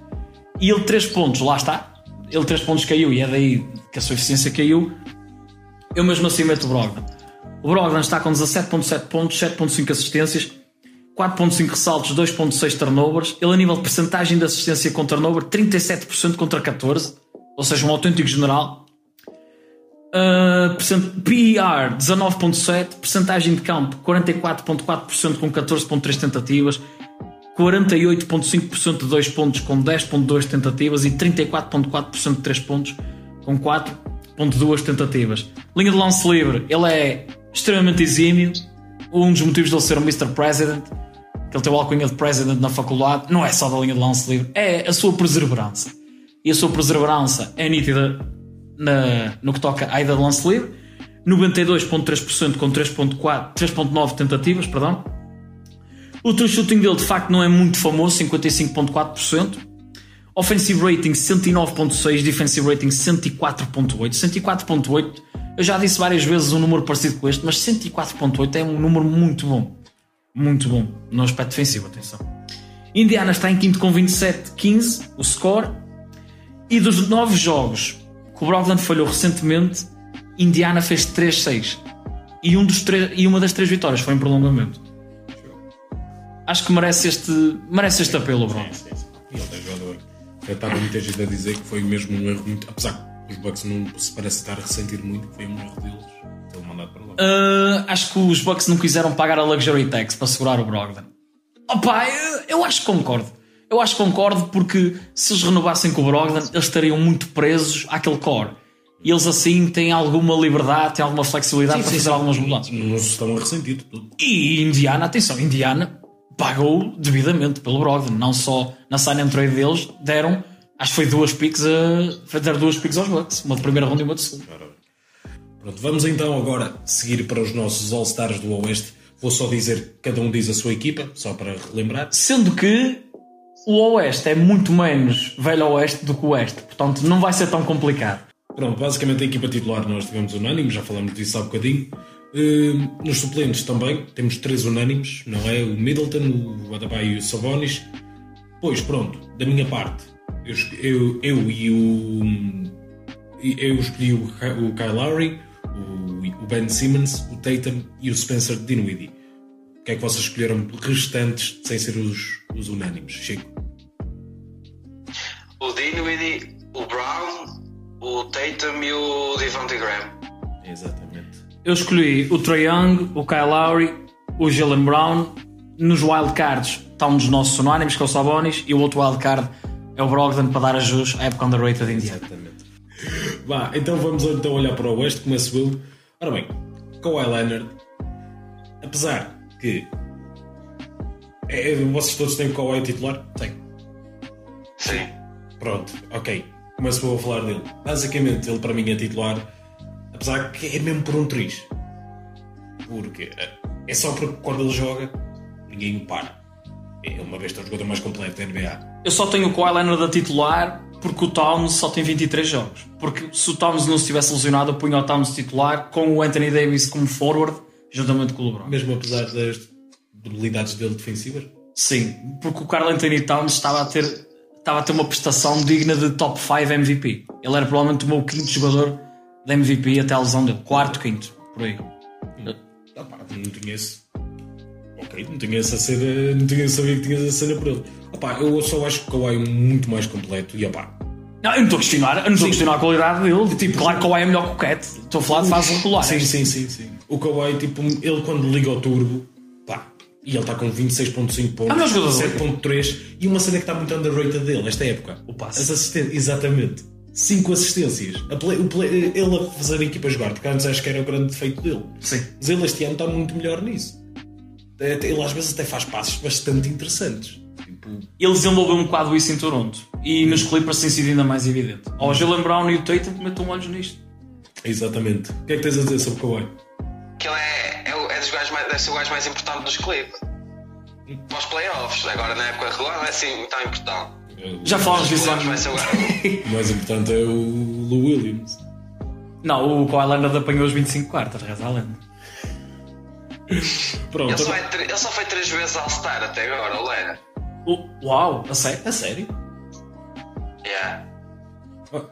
As grandes épocas dele foi aquela antes, duas antes de se lesionar, não, aquela antes de se lesionar no ano passado. Sim, sim. O, ano? o Kawhi Leonard foi All-Star no ano em que ele foi Finals MVP? Penso que não. Em 2014. Não deve sei. ter sido. Não deve ter sido. Não deve ter ele era o sido. role player. Não, Pois é. Não, não, não Foi. Ele Ele só foi duas vezes no Spurs. Ele fez, acho que Foi na época que se, ofensiva. se não ele foi, ele foi All-Star na época em que se lesionou e na época antes dessa. E foi no ano passado pelos Toronto. Pronto, o Kawhi pronto, vai, ter, o- vai ser All-Star pela quarta vez este ano então. E é certinho que vai. Tipo, nem- acho que nem há hipótese. E será que ele faz load cena- management no no. All-Star? No Oeste. Uma cena que nós esquecemos no, no, no Oeste. O Kyrie Irving vai ser All-Star de certeza, infelizmente. Eu não acho. Ele, olha, estas declarações não Tem demasiado nada. Star Power. Eu percebo, mas estas declarações não ajudam nada e ele não tem quase jogos nenhums feitos. Tem 14 jogos. Pronto. Não, mas sabes que eu... Para mim não chega. Mas ele tem a cena de estrela, estás a ver, e, e eles olham para isso antes. É, é nesse sentido que eu estou a dizer. Sim, sim, sim. Mas, mas eu mesmo assim ficaria surpreendido. Pronto. Bom, então Mas se for agora... assim até o Curry All-Star, cara. Vou agora então avançar para o meu outro gajo do frontcourt. Um gajo de frontcourt que ele tem jogado no backcourt, porque tem sido basicamente um point forward. Sim. Tipo, que é o LeBron James. Opa, digam o que disser. Este gajo é absurdo. Ele, ele já foi muito elogiado. Ele já foi, ele já foi elogiado milhentas Olha, tu, vezes. tu foste contratado pelo Rich Paul para dizer este tipo de Não. 25.4 pontos, isso pronto é normal. 7.7 rebounds, isso para ele é normal. Me choca. 10.9 assistências. 10.9 assistências. O gajo com mais assistências na liga este ano. Ele está absurdo nisso. E defensivamente não tem tido o ano de férias este o ano passado. Já Ele no ano passado estava completamente desmotivado. Foi da virilha. É, mas. opá, este gajo tem 35 anos. e tipo, jogar assim, manter este nível sempre. Opá, acho que não há muito mais a dizer. Opá, é um dos melhores sempre. Ponto final. Tipo, e continua a estar na luta por MVP com 35 anos. Ele já, é- já anda na luta por MVP, tirando pronto, o ano passado. ó. Que há, há 10 anos seguidos ou mais? Mais. Mais. Imagina. Tipo, é absurdo. É absurdo. Ele, é All-Star há 15 anos seguidos. Imagina. Tipo, Ele a nível de é absurdo. MVP Ele só não foi está. All-Star- Ele só não foi All-Star no ano de Hulk. Tipo, nem há muito para dizer sobre ele. Opá, é o LeBron James. Pronto, agora é um playmaker do caralho. A única coisa que eu vou acrescentar é que a nível de MVP eu só vejo o LeBron atrás do Giannis, do Arden e do Doncic. Sim, exato. É. É, é, tipo, mas isso acho que nem é discutido. E do, e do Kyrie, mano. Coitado do Kyrie e, Irving. Sou sincero, para mim, logo a seguir ele está o Davis. Eu tinha o Cat antes da lesão, agora não sei. Agora sou sincero, não sei. Apesar que Teria que Davis pensar também, nisso. tem, também está um bocado. Tem estado muito bem, tem estado muito bem. Não, nem é isso. Tem, estado, tem se aleijado bastante até. Tem tido lesões nas costas e. Mas pronto, sobre o LeBron, acho que há muito mais a dizer. Não. É ele, pronto. Queres falar do Anthony Nós Davis? estamos a falar do LeBron, All-Star, mas não falámos do melhor jogador de 35 anos na NBA? Olha, mas olha que o gajo está em sexto. Nos votos dos Não, fãs. ainda bem que os votos desfaz, ainda bem que os votos desfaz não são o que decidem a 100% o All-Star Game. Concordo. Senão no ano passado tinha ido Zaza para a chuva. Ora bem, vamos agora então avançar para o outro gajo dos Lakers. Acho que é o único gajo, o outro gajo dos Lakers que temos Sim. aqui é o único. Ah, eh, Caruso. meteste do White Tower? Caruso! Do White Tower? KCP. Pronto, olhando agora então. Não. E o Kuzma? O Kuzma não teve. o Kuzma não é melhor que o Tatum? Ah, então não é? Pronto, vamos então olhar agora para o Anthony Davis. Opá, ele aqui para mim é center, tipo, porque não meti outro gajo. Porque eu tive quase a meter o, outro gajo que vamos falar a seguir, a titular, mas. O Chico mudou, o Não, influenciado? não é esse, não é esse. Ah, Era não? esse que eu tive quase a meter a titular. Ah, já o sei. Jokic, meu. Ah, mas há um jogador melhor que o Jokic, Pronto. que é o Whiteside. Este é um dos mimos internos que nós temos. O. Whiteside é tipo o Lavine, meu. Quer dizer, Whiteside são tipo as estilos do Lavine. Sim, concordo, concordo com isso. Não, o, o- há, um, há um amigo nosso a ficar tão contente com este momento. Pronto, basicamente, Anthony Davis, 27.1 de pontos, 9.4 rebounds, 3.2 assistências.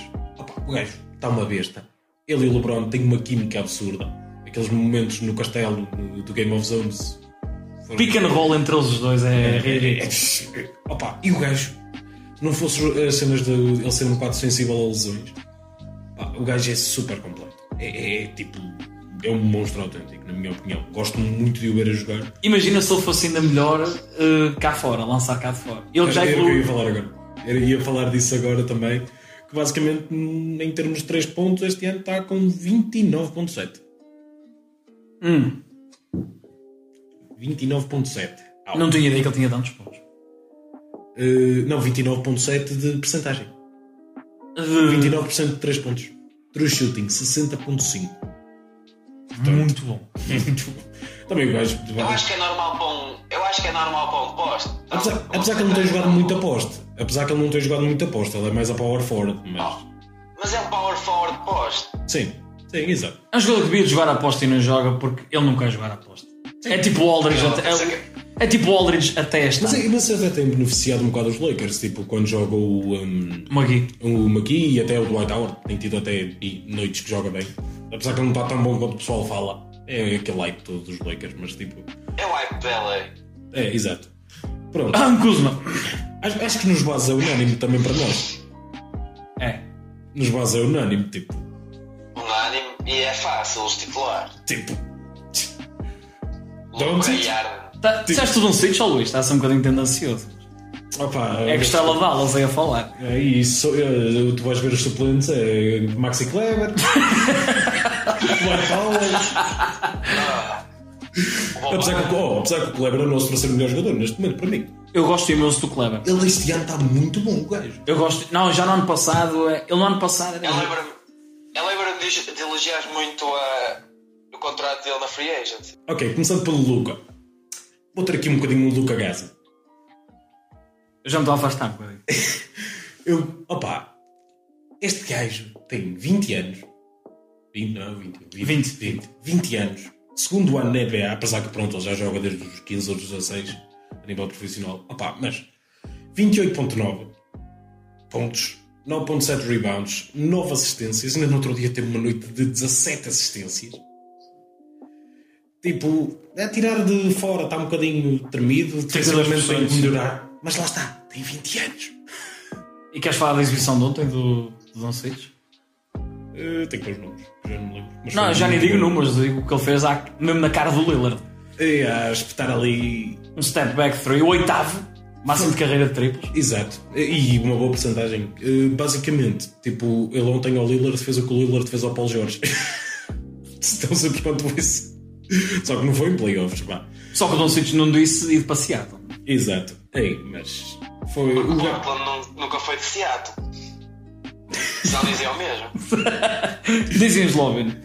Não, mas ele está muito bom. Apesar que ele, quando regressou do, da lesão, ele teve ali uns jogos que não estava a ser tão produtivo quanto isso. Até os números estavam a ser bons, mas estava a ser um bocado aqueles números que tu vendo, tu ser- Eu vi foi uma, uma mudança na, na rotação de Dallas recente, que é, pronto, há cer- certas entidades a dizer que o Don Switch ah, não é assim tão bom porque não é clutch, mas Dallas chegou, fez a. Dallas já não mete o Don Switch a jogar o primeiro e o terceiro período todos, ou seja, está a ver se, se preserva a energia do Don Switch no quarto período para ser mais efetivo aí. que o Don Cic de terceiro período está a começar a ser assustador. Que o gajo é uma no terceiro período. Pelo menos estava a ser até falar agora. disso. Do, do Skip dizer que o, que o Don Cic não é uma estrela. O, o jogo que eu vi contra os Lakers Dallas, em que Ah, pá, seres candidato a MVP no teu segundo ano. É absurdo, é absurdo, completamente absurdo. É que basicamente tu estás a falar do terceiro período de um Switch, o jogo que eu vi do, do Dallas com os Lakers, pai, há um mês, mês e qualquer coisa, O que ganhamos ou o que perdemos? o que Dallas ganhou, em que o. Foi uma primeira parte muito, muito equilibrada, das duas. Os Lakers tiveram muito bem e Dallas aguentou-se bem. No terceiro período, podemos dizer que os Lakers desleixaram-se, podemos, Tiveram mas, mas mérito também do Don Switch que meteu o pé no acelerador. Sim. E ele, ele tem uma coisa, ele defensivamente tem muito que crescer ainda. Que ele, tu olhas para ele, ele não é propriamente atlético. Não, Mas uma cena que ele tem é muito bom a ler linhas de passe. Ele, ele inteligência, ele a ler o jogo, ele já é estupendo. Já é tipo de um nível absurdo. Tu vês os passos deles, alguns deles. É que, é que outra coisa que eu gosto nele, ele tem estes números absurdos, muitos olham, ei, está atrás das stats e caralho. Não, tu, tu ao veres, é daquelas situações, tu ao veres o jogo, tu vês que a forma como ele está a jogar, ele está a ter estas stats, mas está a ajudar a equipa. A equipa joga melhor quando ele joga bem. Tipo, e tem-se Ao visto. contrário de Lavin. E tu tens Os visto. jogam melhor quando o joga pior. E tipo, tem-se notado. Tipo, pronto, agora esta situação, Porzinho está com uma lesão boa esquisita, que tipo, era para ter regressado já e não, não regressou. Eh, e isso é. Eu acho que Dallas vai a playoffs e vamos ver como é que este menino se safa numa situação dessas. E basicamente acho que essa situação do clutch também é para evitar um bocado aquela cena que foi inventada para Toronto, que era fazer aquela pressão alta. Foi, que, foi assim que Toronto conseguiu aquele, recuperar aqueles 30 pontos da altura. sim, sim. Foi a fazer uma pressão super alta que Foi high pick and rolls, Exato. forçar turnovers, Exatamente. uh, fazer traps no Don Switch Exatamente. e falar em E várias equipas começaram a fazer isso. E eles agora mudaram essa rotação que foi para um bocado fugir a essa cena. e por falar em traps no Don Switch, através dessa tática o Dwight Powell tem estado um bocadinho melhor no que toca ao passe. Sim. Depois tens. Pronto, mas isso já é falar delas, mas pronto, o Doncic acho que ele está a encaixar mesmo super bem. Só espero que ele e o Porzingis comecem mesmo a encaixar super bem, que é para ver se aquilo tem alguma Vai coisa depender muito da condição física do Porzingis, Yeah. que tem sido gerido a pinças neste momento. Aquele joelho. Ai ai ai. Ele era, ele era para ter voltado a- anteontem no, no nosso jogo. Tipo, ainda treinou, ainda fez aquecimentos, não jogou. Porque voltou a ter dores no joelho. Mas pronto. Agora vamos avançar para o. Eu já tive um bocadinho o Luca Gasma, agora vamos deixar falar do Arda. No que toca a James Harden não há muito para falar, até porque ele desde 2015 tem sido um, um jogador mais consistente na fase regular. Acho que poderia conservar um bocadinho esse approach por parte dele, mas não vamos tirar mérito aos factos que é ele faz regular um jogador completamente absurdo. Pá, yeah, mas assim nunca vai ser campeão, mas agora sim. Pois, lá está. Lá está.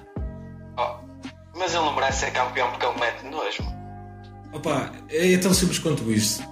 Ele marca imensos pontos, é uma parte da equipa que ofensivamente acaba por ser excelente.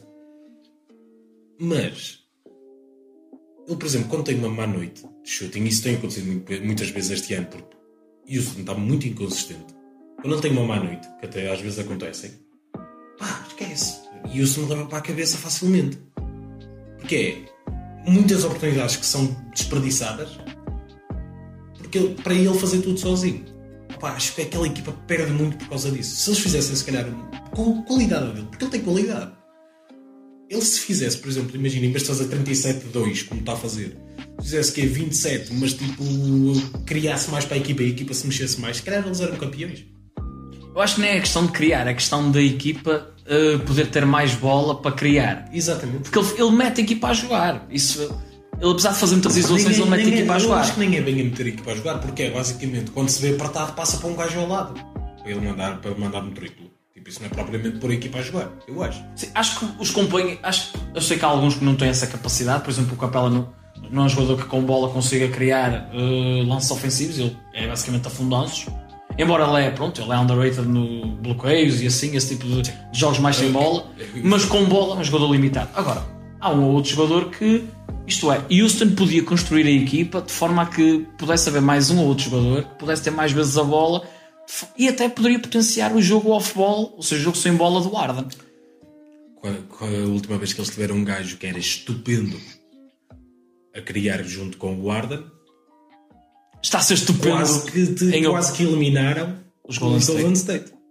Ah, ne- nesse aspecto só quero fazer um pequeno parênteses. O Iguodala também não jogou. E o Iguodala era muito, muito importante nos Warriors. Portanto, não é só o Chris Paul não ter jogado.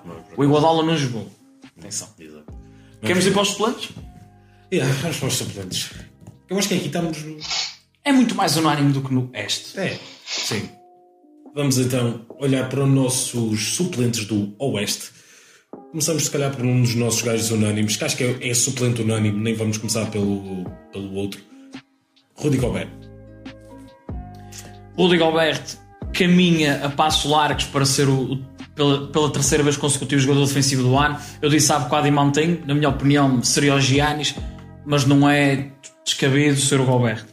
Irmos para os números do Gobert, ele tem 15 pontos de média, 14.5 ressaltos, 1.3 assistências e 1.9 turnovers, ou seja, o ratio dele de assist turnover não é bom, especialmente quando formos à percentagem disto, ou seja, 7.5% de assistência e 15% de turnovers.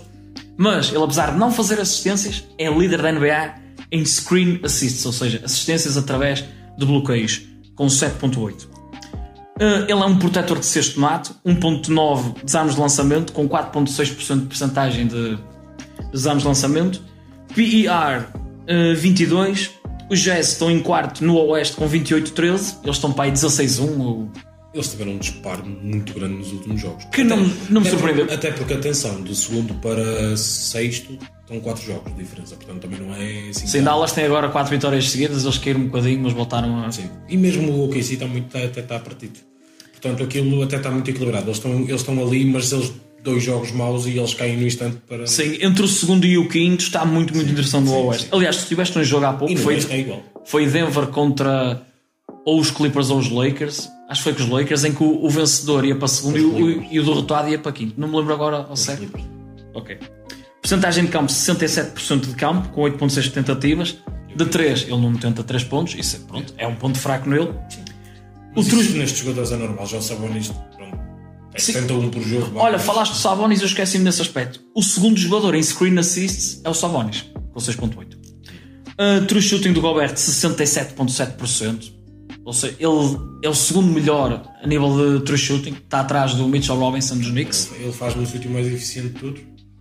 Também Com ajuda, as mãos quase enfiadas dentro do cesto, portanto. mas mérito nisto. Sim, sim, claro, claro, claro. claro. Uh, linha de. Porque Porque senão, consegue acertar os afundados. Exatamente, exatamente. porque, percebi. porque senão o Great Cali era o melhor também. No...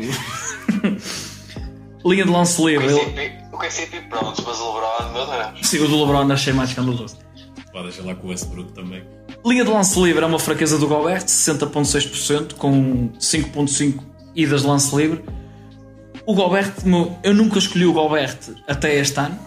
O Gobert tem duas vezes ao NBA, duas vezes jogador defensivo do ano, como já referimos, e tem três vezes, ele está três vezes na equipa defensiva do ano. Ou seja, como é que este jogador nunca foi All-Star até agora? Eu, eu, eu, Eu eu- assumo a meia culpa, porque eu só agora é que o estou a colocar, mas no ano passado foi muito escandaloso, de acordo com muitos mídias, mas eu não concordei muito com Eu eles. é, dá para perceber porque é que ele nunca foi All-Star. Porquê? Porque o, Porque não é o jogo muito dele flash. não é, não é aquele jogo. Estás a ver? Não é jogo que Não Não é repete, aquele repete. gajo, não é aquele gajo que, que vais. Que te, que te mete a ver aquilo ofensivamente, que é o que o pessoal quer ver no All-Star Game. Exatamente. E por isso ele é, foi, ele nunca foi All-Star. Não Eu é acho tão que foi espetacular, basicamente. Não é tão Não é espetacular. espetacular, Exato. mas defensivamente é espetacular. É. Sim, sim, sim, sim, Eu sim. acho um regalo. Não, eu mas estou a dizer que não é tipo tão flashy, não é? Sim, tipo- sim, sim, sim. Pronto. O Noah, mas o Noah era, meu. Eu gostava era de Noah quando era bom jogador. Ele já foi jogador defensivo, não é? já? Ele já foi jogador defensivo do ano, não já? O Noah? Sim. Foi. E ficou em segundo ou terceiro na corrida para MVP no ano. Uau. Basicamente isto é nós a darmos um bocadinho de valor à defesa porque o gajo mais imparável da liga só existem dois gajos capazes de o parar. Que é o Embiid e particularmente o Gobert. Mais não digo. Sim, eu tenho aqui um, um take muito à first take que é, e este é um dos motivos que eu considerei, que eu considerei na pré-época e eu estou a candidatos ao título, ou seja, juntamente com as duas equipas da LA, com o Philadelphia e com os Bucks, que é se os Jazz estivessem no Este, Utah chegaria à final. Isso é aquele gajo que eles chamaram que tivesse a jogar melhor aquele veio de Memphis. O Mike Conley. Isso. Eles por acaso eles têm Utah, eles têm um, um bom problema que é eles têm estado tão bem, o Joe Ingles com, a jogar com os titulares é outro jogador, o Royce O'Neal, ui, ele vai ser um jogador muito underrated na Restricted Free Agency. Vou ver equipas a dar bom dinheiro por ele e o Utah não vai ser fácil segurar. E agora com o regresso de Mike Conley, qual destes dois é que vai para o banco? Pronto, vamos então avançar para outro dos nossos unânimes, que neste caso é o Nikola Jokic. Opa, eu percebo que vocês o meteram ao wildcard e tal, mas sabiam que ele não está assim tão pior do que no ano passado.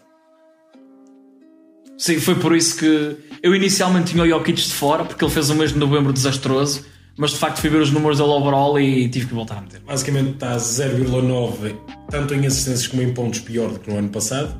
Tem 19.2 e 6.4.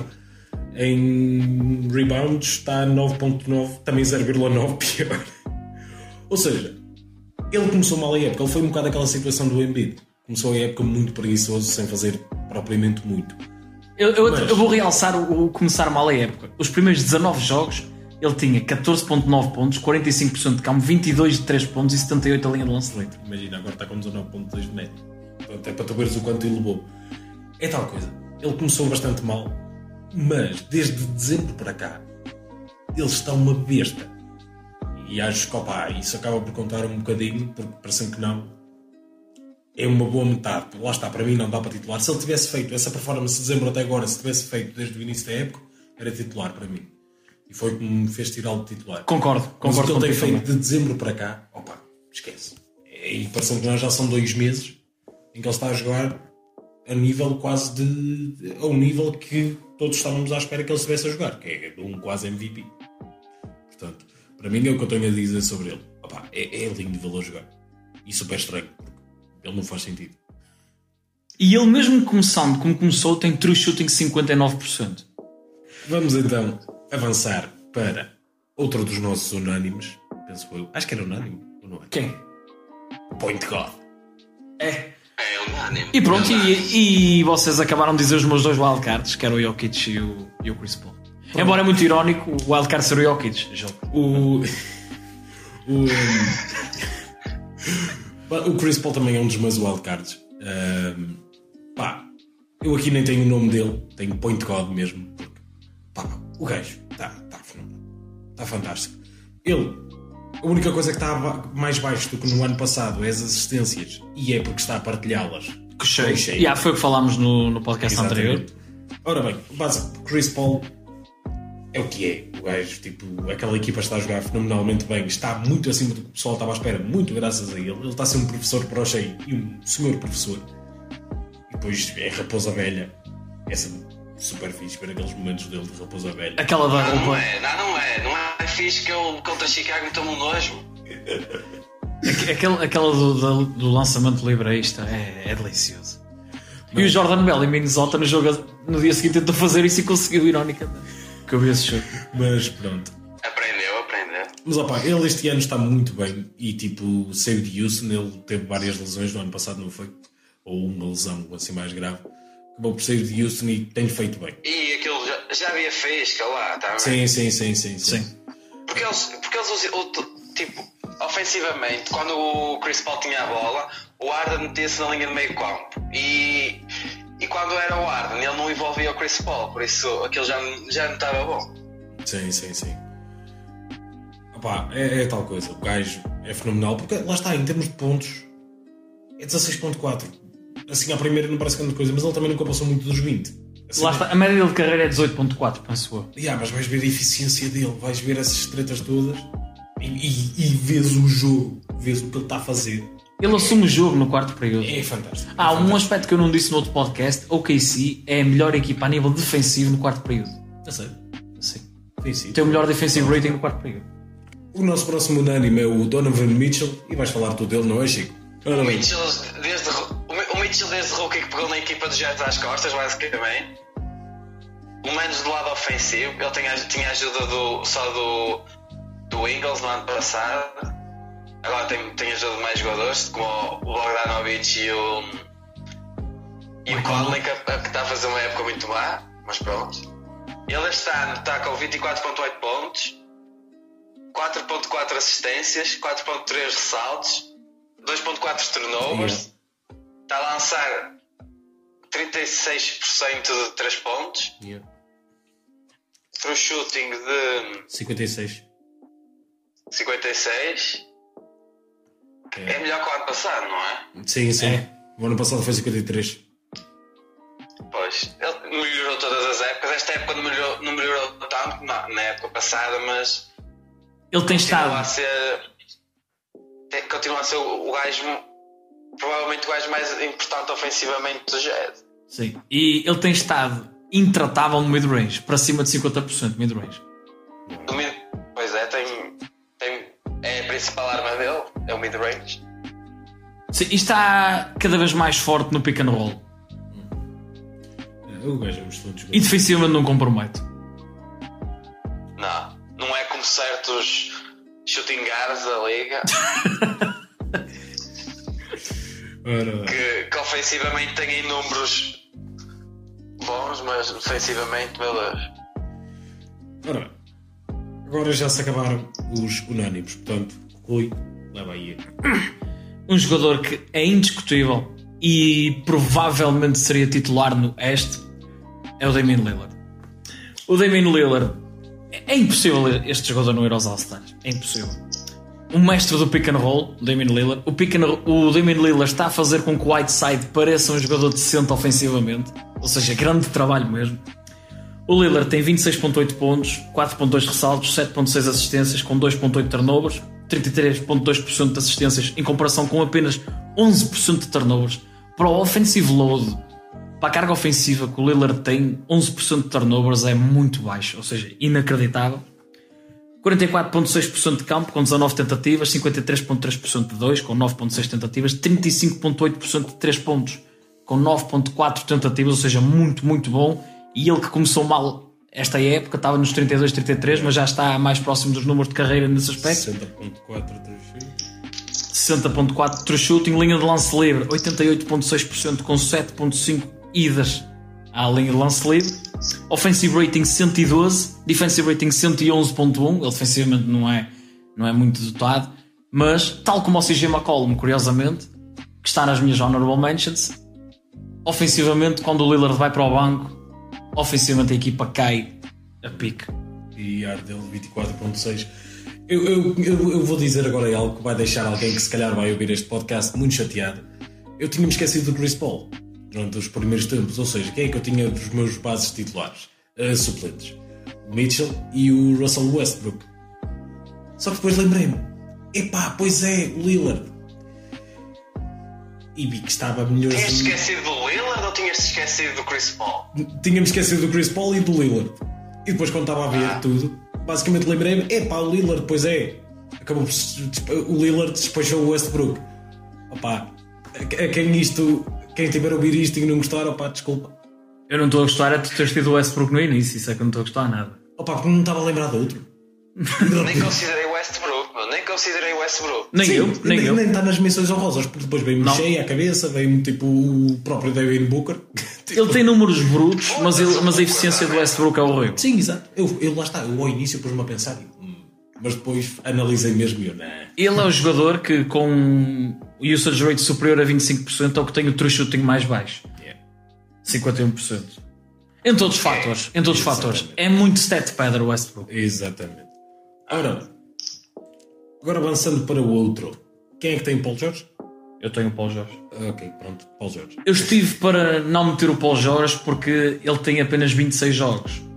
Mas acabei por o meter na mesma e o motivo é muito simples. Ele está, como tem sido a sua carreira, um sniper autêntico.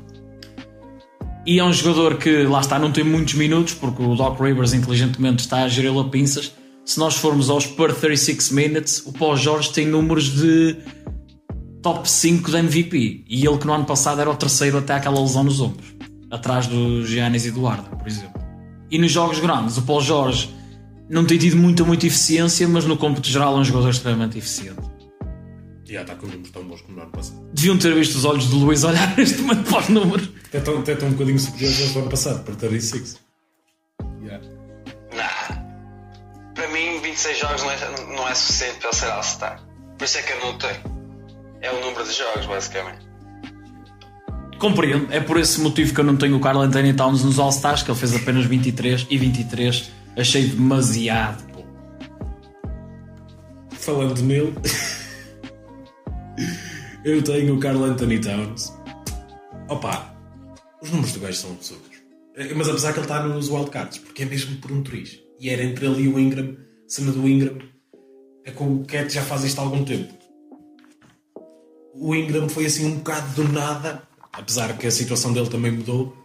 O Cat, basicamente, o gajo tem estado fenomenal esta época, apesar de tem feito poucos jogos. É esse o único problema. E a equipa, santo nome, Timberwolves, RIP. Ele que vai para Golden State em vez do Giannis, o Giannis vai para Dallas, ele vai para Golden State, troca pelo D'Angelo Russell, e ficamos todos felizes. Golden State até consegue fazer, se calhar, uma equipa muito sólida defensivamente, e pronto. Ah, eu tenho visto uma teoria que o Doncic era bom que ele conseguisse ser o capitão da, da equipa do, do Oeste, não vai ser, mas era bom que conseguisse que ele assim chamava o Giannis e começavam ali a fazer negócio. A jogar, a jogar, a jogar PUBG. A jogar Exatamente, PUBG. é, é a jogar PUBG. Só que o Giannis nota-se o Gi- o Giannis nota-se que não é gajo de PUBG, o Giannis é mais de Call of Duty.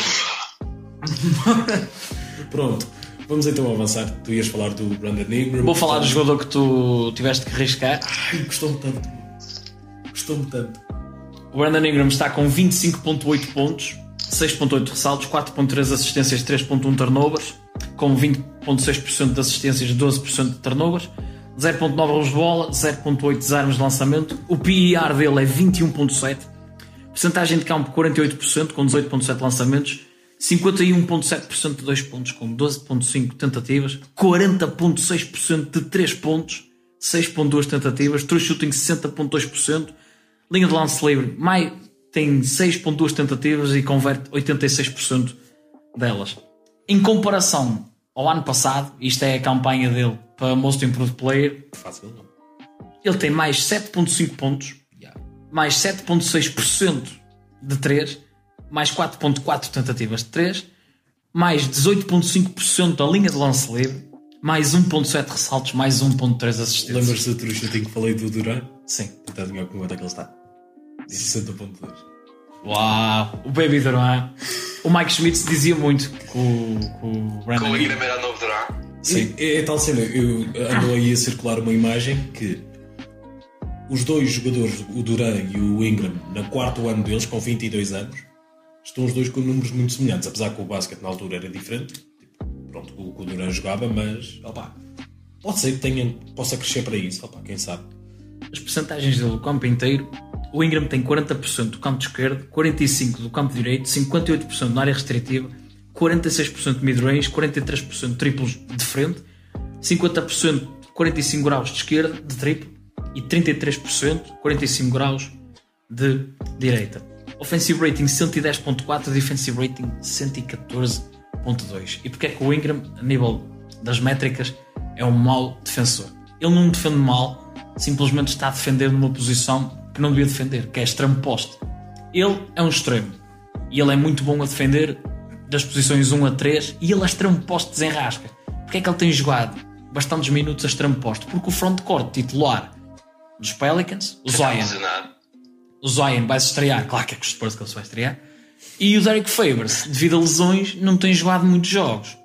E sem, tu nesta liga atual, sem um quarterback, ou seja, sem um quarterback defensivo, ou seja, sem um, sem um posto bom a defender, é muito mais difícil teres uma equipa boa a defender. Tens casos que enganam, que é o caso de Denver, que é o Jokic oposto, mas o Millsap é fundamental. Ao lado do Jokic para Denver, defensivamente estar bem. Apesar bem que o Millsap já não tem jogado tanto ultimamente. Sim, tem estado com lesões ultimamente. Denver, acho que até já nem está no top 10 defensivo, até tem caído um bocadinho nesse aspecto e a lesão do Millsap tem contribuído para isso, certamente. E tens o lado errado, que é Minnesota. Minnesota, como não tens ninguém a proteger as debilidades do Cat, do Carl, do Carl Anthony Towns, defensivamente Minnesota, a coisa não corre muito bem. Um pequeno à parte. Vocês acham que se o, o, o- eu, pelo menos eu tenho essa opinião. Se o Zion volta bem, eles vão a playoffs.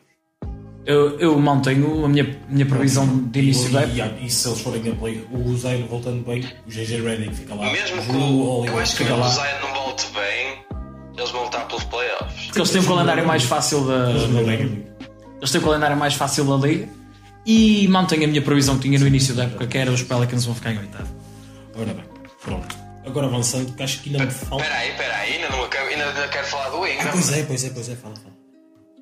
Pronto, eu também tenho o Ingram e aposto que há pessoas que vão dizer: tens o Ingram, mas não tens o Lavine, as equipas têm o mesmo recorde e assim. Mas a diferença é que o Ingram, eh, os jogos, o jogo do Ingram é para a equipa ganhar e não para, para os stats dele. Ao contrário do Lavine, que joga muito para os stats e pouco para a vitória da equipe. Por falar nisso, nós no outro dia vimos uma batalha fenomenal de dois dos nossos All-Stars do Oeste. O Mitchell e o Ingram, os dois basicamente a, a picar-se e jogam. Que aquilo... Foi ontem, foi ontem. Foi ontem. O Ingram aumentou. Foi anteontem, acho eu. Foi anteontem, foi. O Ingram aumentou de de 25.2 para 25.8 pontos de média. Só com esse jogo. 49 pontos. E, mesmo, e o Mitchell acho que foi 46. Sem 46. Que jogão. Ok. O Boyan é uma das minhas honorable mentions, mas diz lá, Chico. Porque é que o Boyan Eu tenho o é... Boyan porque ele está a fazer 21 pontos, 4.2 ressaltos, 2.1 assistências, 2.8 turnovers, mas não é ele, ele não é um gajo, ele só tem 10% de assistências. Ele, hum, a, a offensive rating dos, dos Jazz com ele em campo é 113 e quando ele sai, cai para 100. Ou seja, ele ofensivamente é uma parte muito importante do, do Jazz e também é ele o, o closer da equipa. E já no ano passado eu achava que ele devia ter sido All-Star no Oeste, mas este ano acho que continua a ser All-Star no Oeste. O Boyan melhorou muito defensivamente a Indiana, ou seja, com, esse- com essa melhoria defensiva eh, subiu de patamar, ou seja, já não é um sixth man, não é aquele scorer a vir do banco, mas sim um, um titular sólido. Defensivamente não é grande espingarda, mas ele já não é horrível defensivamente. Uh, Mas mesmo assim, e defensivamente, a equipa quando ele sai, ele, quando ele está em campo é 104.9, quando ele sai é 107.3, por isso a equipa também piora quando ele sai defensivamente. Vocês viram no outro dia aquele jogo em que ele fez 20 e tal pontos, 0 zero rebounds, 0 20 assistências. 0 0 Exato. É um scorer nato. Não, E é acaso. Bósnia. E andava-se a É, falar. aí. é, é o Dzek, o Dzek da NBA. Oh, olha, mas se puseste aí ele tens que pôr o Kuzma, porque supostamente eles valem o mesmo. Oh, pois. Mas o Kuzma vale mais. O Kuzma se calhar até devia ser starter em vez de Lena. Eu tenho que falar muito deste jogador, que é a minha honorable mention de topo. Este jogador, muito provavelmente, seria titular no Oeste, inclusive. o jogador que eu vou dizer é, o- é do tipo de jogador que nós andámos a cascar neste podcast inteiro, mas que este ano não tem sido esse jogador. Este jogador deu o passo em frente ofensivamente, que é o Devin Booker. Como é que eu não, como é que eu não vou meter este jogador nos All-Stars? Eu vou dizer os números, como é que é possível? 26.2 pontos, 3.9 ressaltos, 6.3 assistências com 3.8 turnovers, 29.4% de assistências contra 15.5% de turnovers, 0.8 roubos de bola, 0.2 desarmes de lançamento, PER 20.7, 50.5% de campo com 18 tentativas, 35.7% de 3 pontos, 5.2 tentativas, 56.6% de 2 pontos com 12.7 tentativas, ou seja, muito impressionante. Linha de lance livre com 6.8 tentativas tem 91.4%, ou seja, elite. O true shooting dele é 62.6%. A cara que fiz deve estar a olhar agora para isso. O offensive rating dele é 113.4 e quando ele sai, a equipa vai para 99.6. Ou seja, como é que este jogador não é All-Star? E defensivamente está ligeiramente melhor. O defensive box plus minus dele está melhor. Ele defensivamente começou relativamente bem a época, agora defensivamente ele tem sido o Booker dos últimos anos. Porque o coisa estava a ajudar muito o, O Rubio. o barbudo. Ah, e o Baines. O Baines estava a ajudar muito nisso. O Booker não consigo meter All-Star porque simplesmente os casos dos outros conseguem ser mais fortes. Mas eu fico mesmo, mesmo revoltado. deixaste ainda. no- uh, Pensei que tinhas metido. Não, mas ele merece a descrição de um All-Star, mas ele não foi. Muito frustrante mesmo deixar o Booker de Eu por fora. acaso Está. fiquei surpreendido com o teu chute dele. Eu pensava que ele era pouco, pouco eficiente. Muito, muito absurdo. Está bem? Só falta a mim. Sim, sim. Ah, já sei quem vais O dizer. meu último. Quem é que é? É o Morante. A mim, o, o último gajo que eu tenho para All-Star é o, é o Jamorant. Ah pá, nunca disse. apesar. Ele, ele, tipo, ele, ele é rookie. Vai ter muitos anos para ser All-Star, mas eu acho que ele já, já, merece ser All-Star pelo impacto que ele teve na equipa. No ano passado eles tinham o Conley e o Gasol.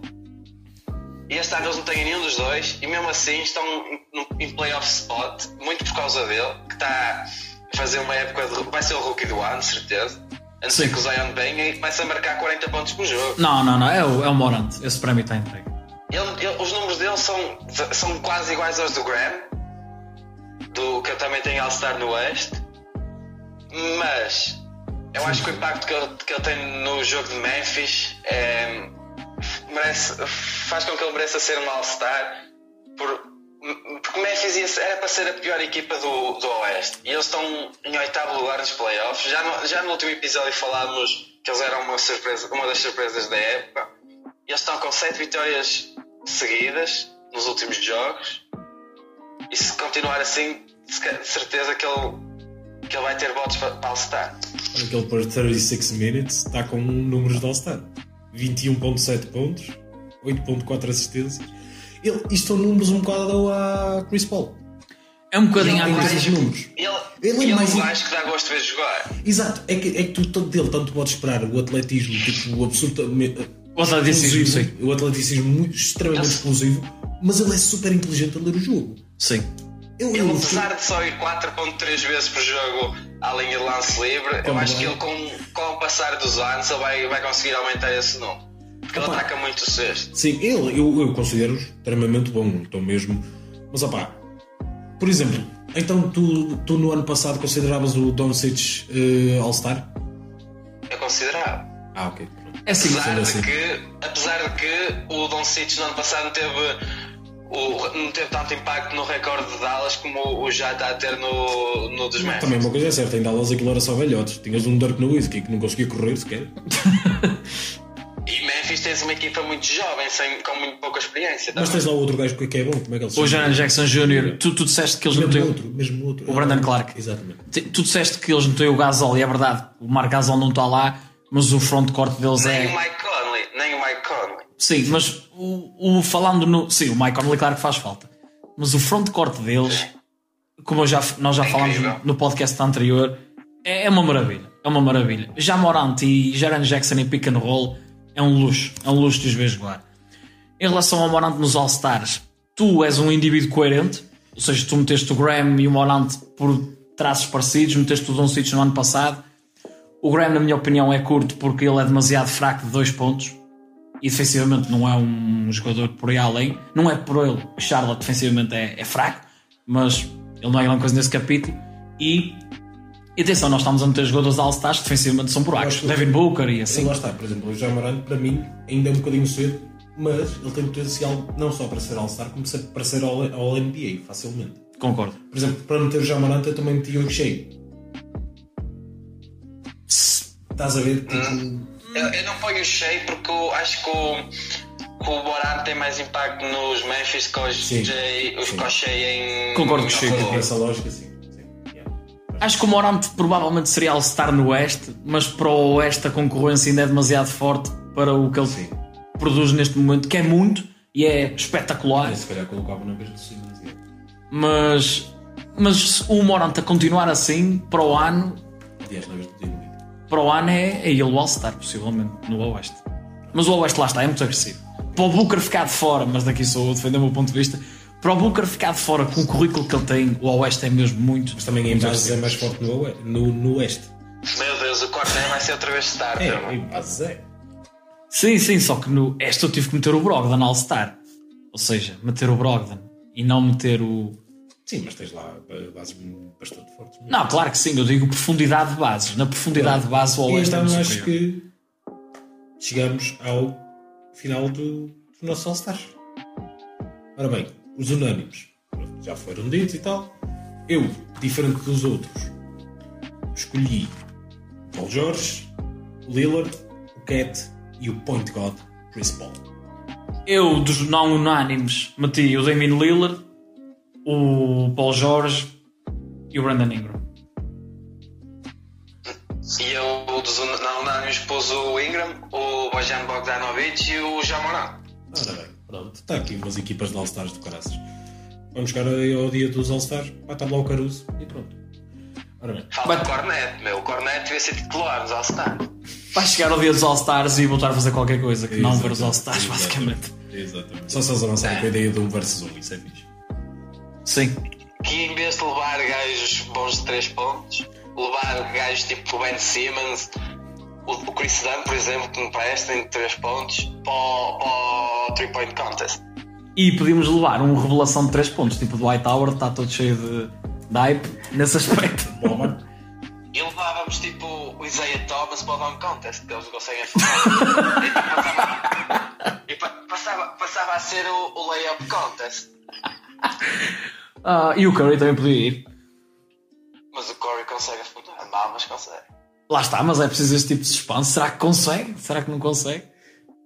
O Lavin quer ir ao All-Star Game, ao 3 Point Contest e ao Dunk Contest. Jesus. E com jeitinho não vai a nenhum. Pois, era o que eu ia dizer. Não, ele, ele ao Dunk Contest ele vai. Mas tirando esse, não deve ir a nenhum. Aí, opa, o- Uma cena que ele que era fixe, que eu até curti aqueles é jogo de veteranos.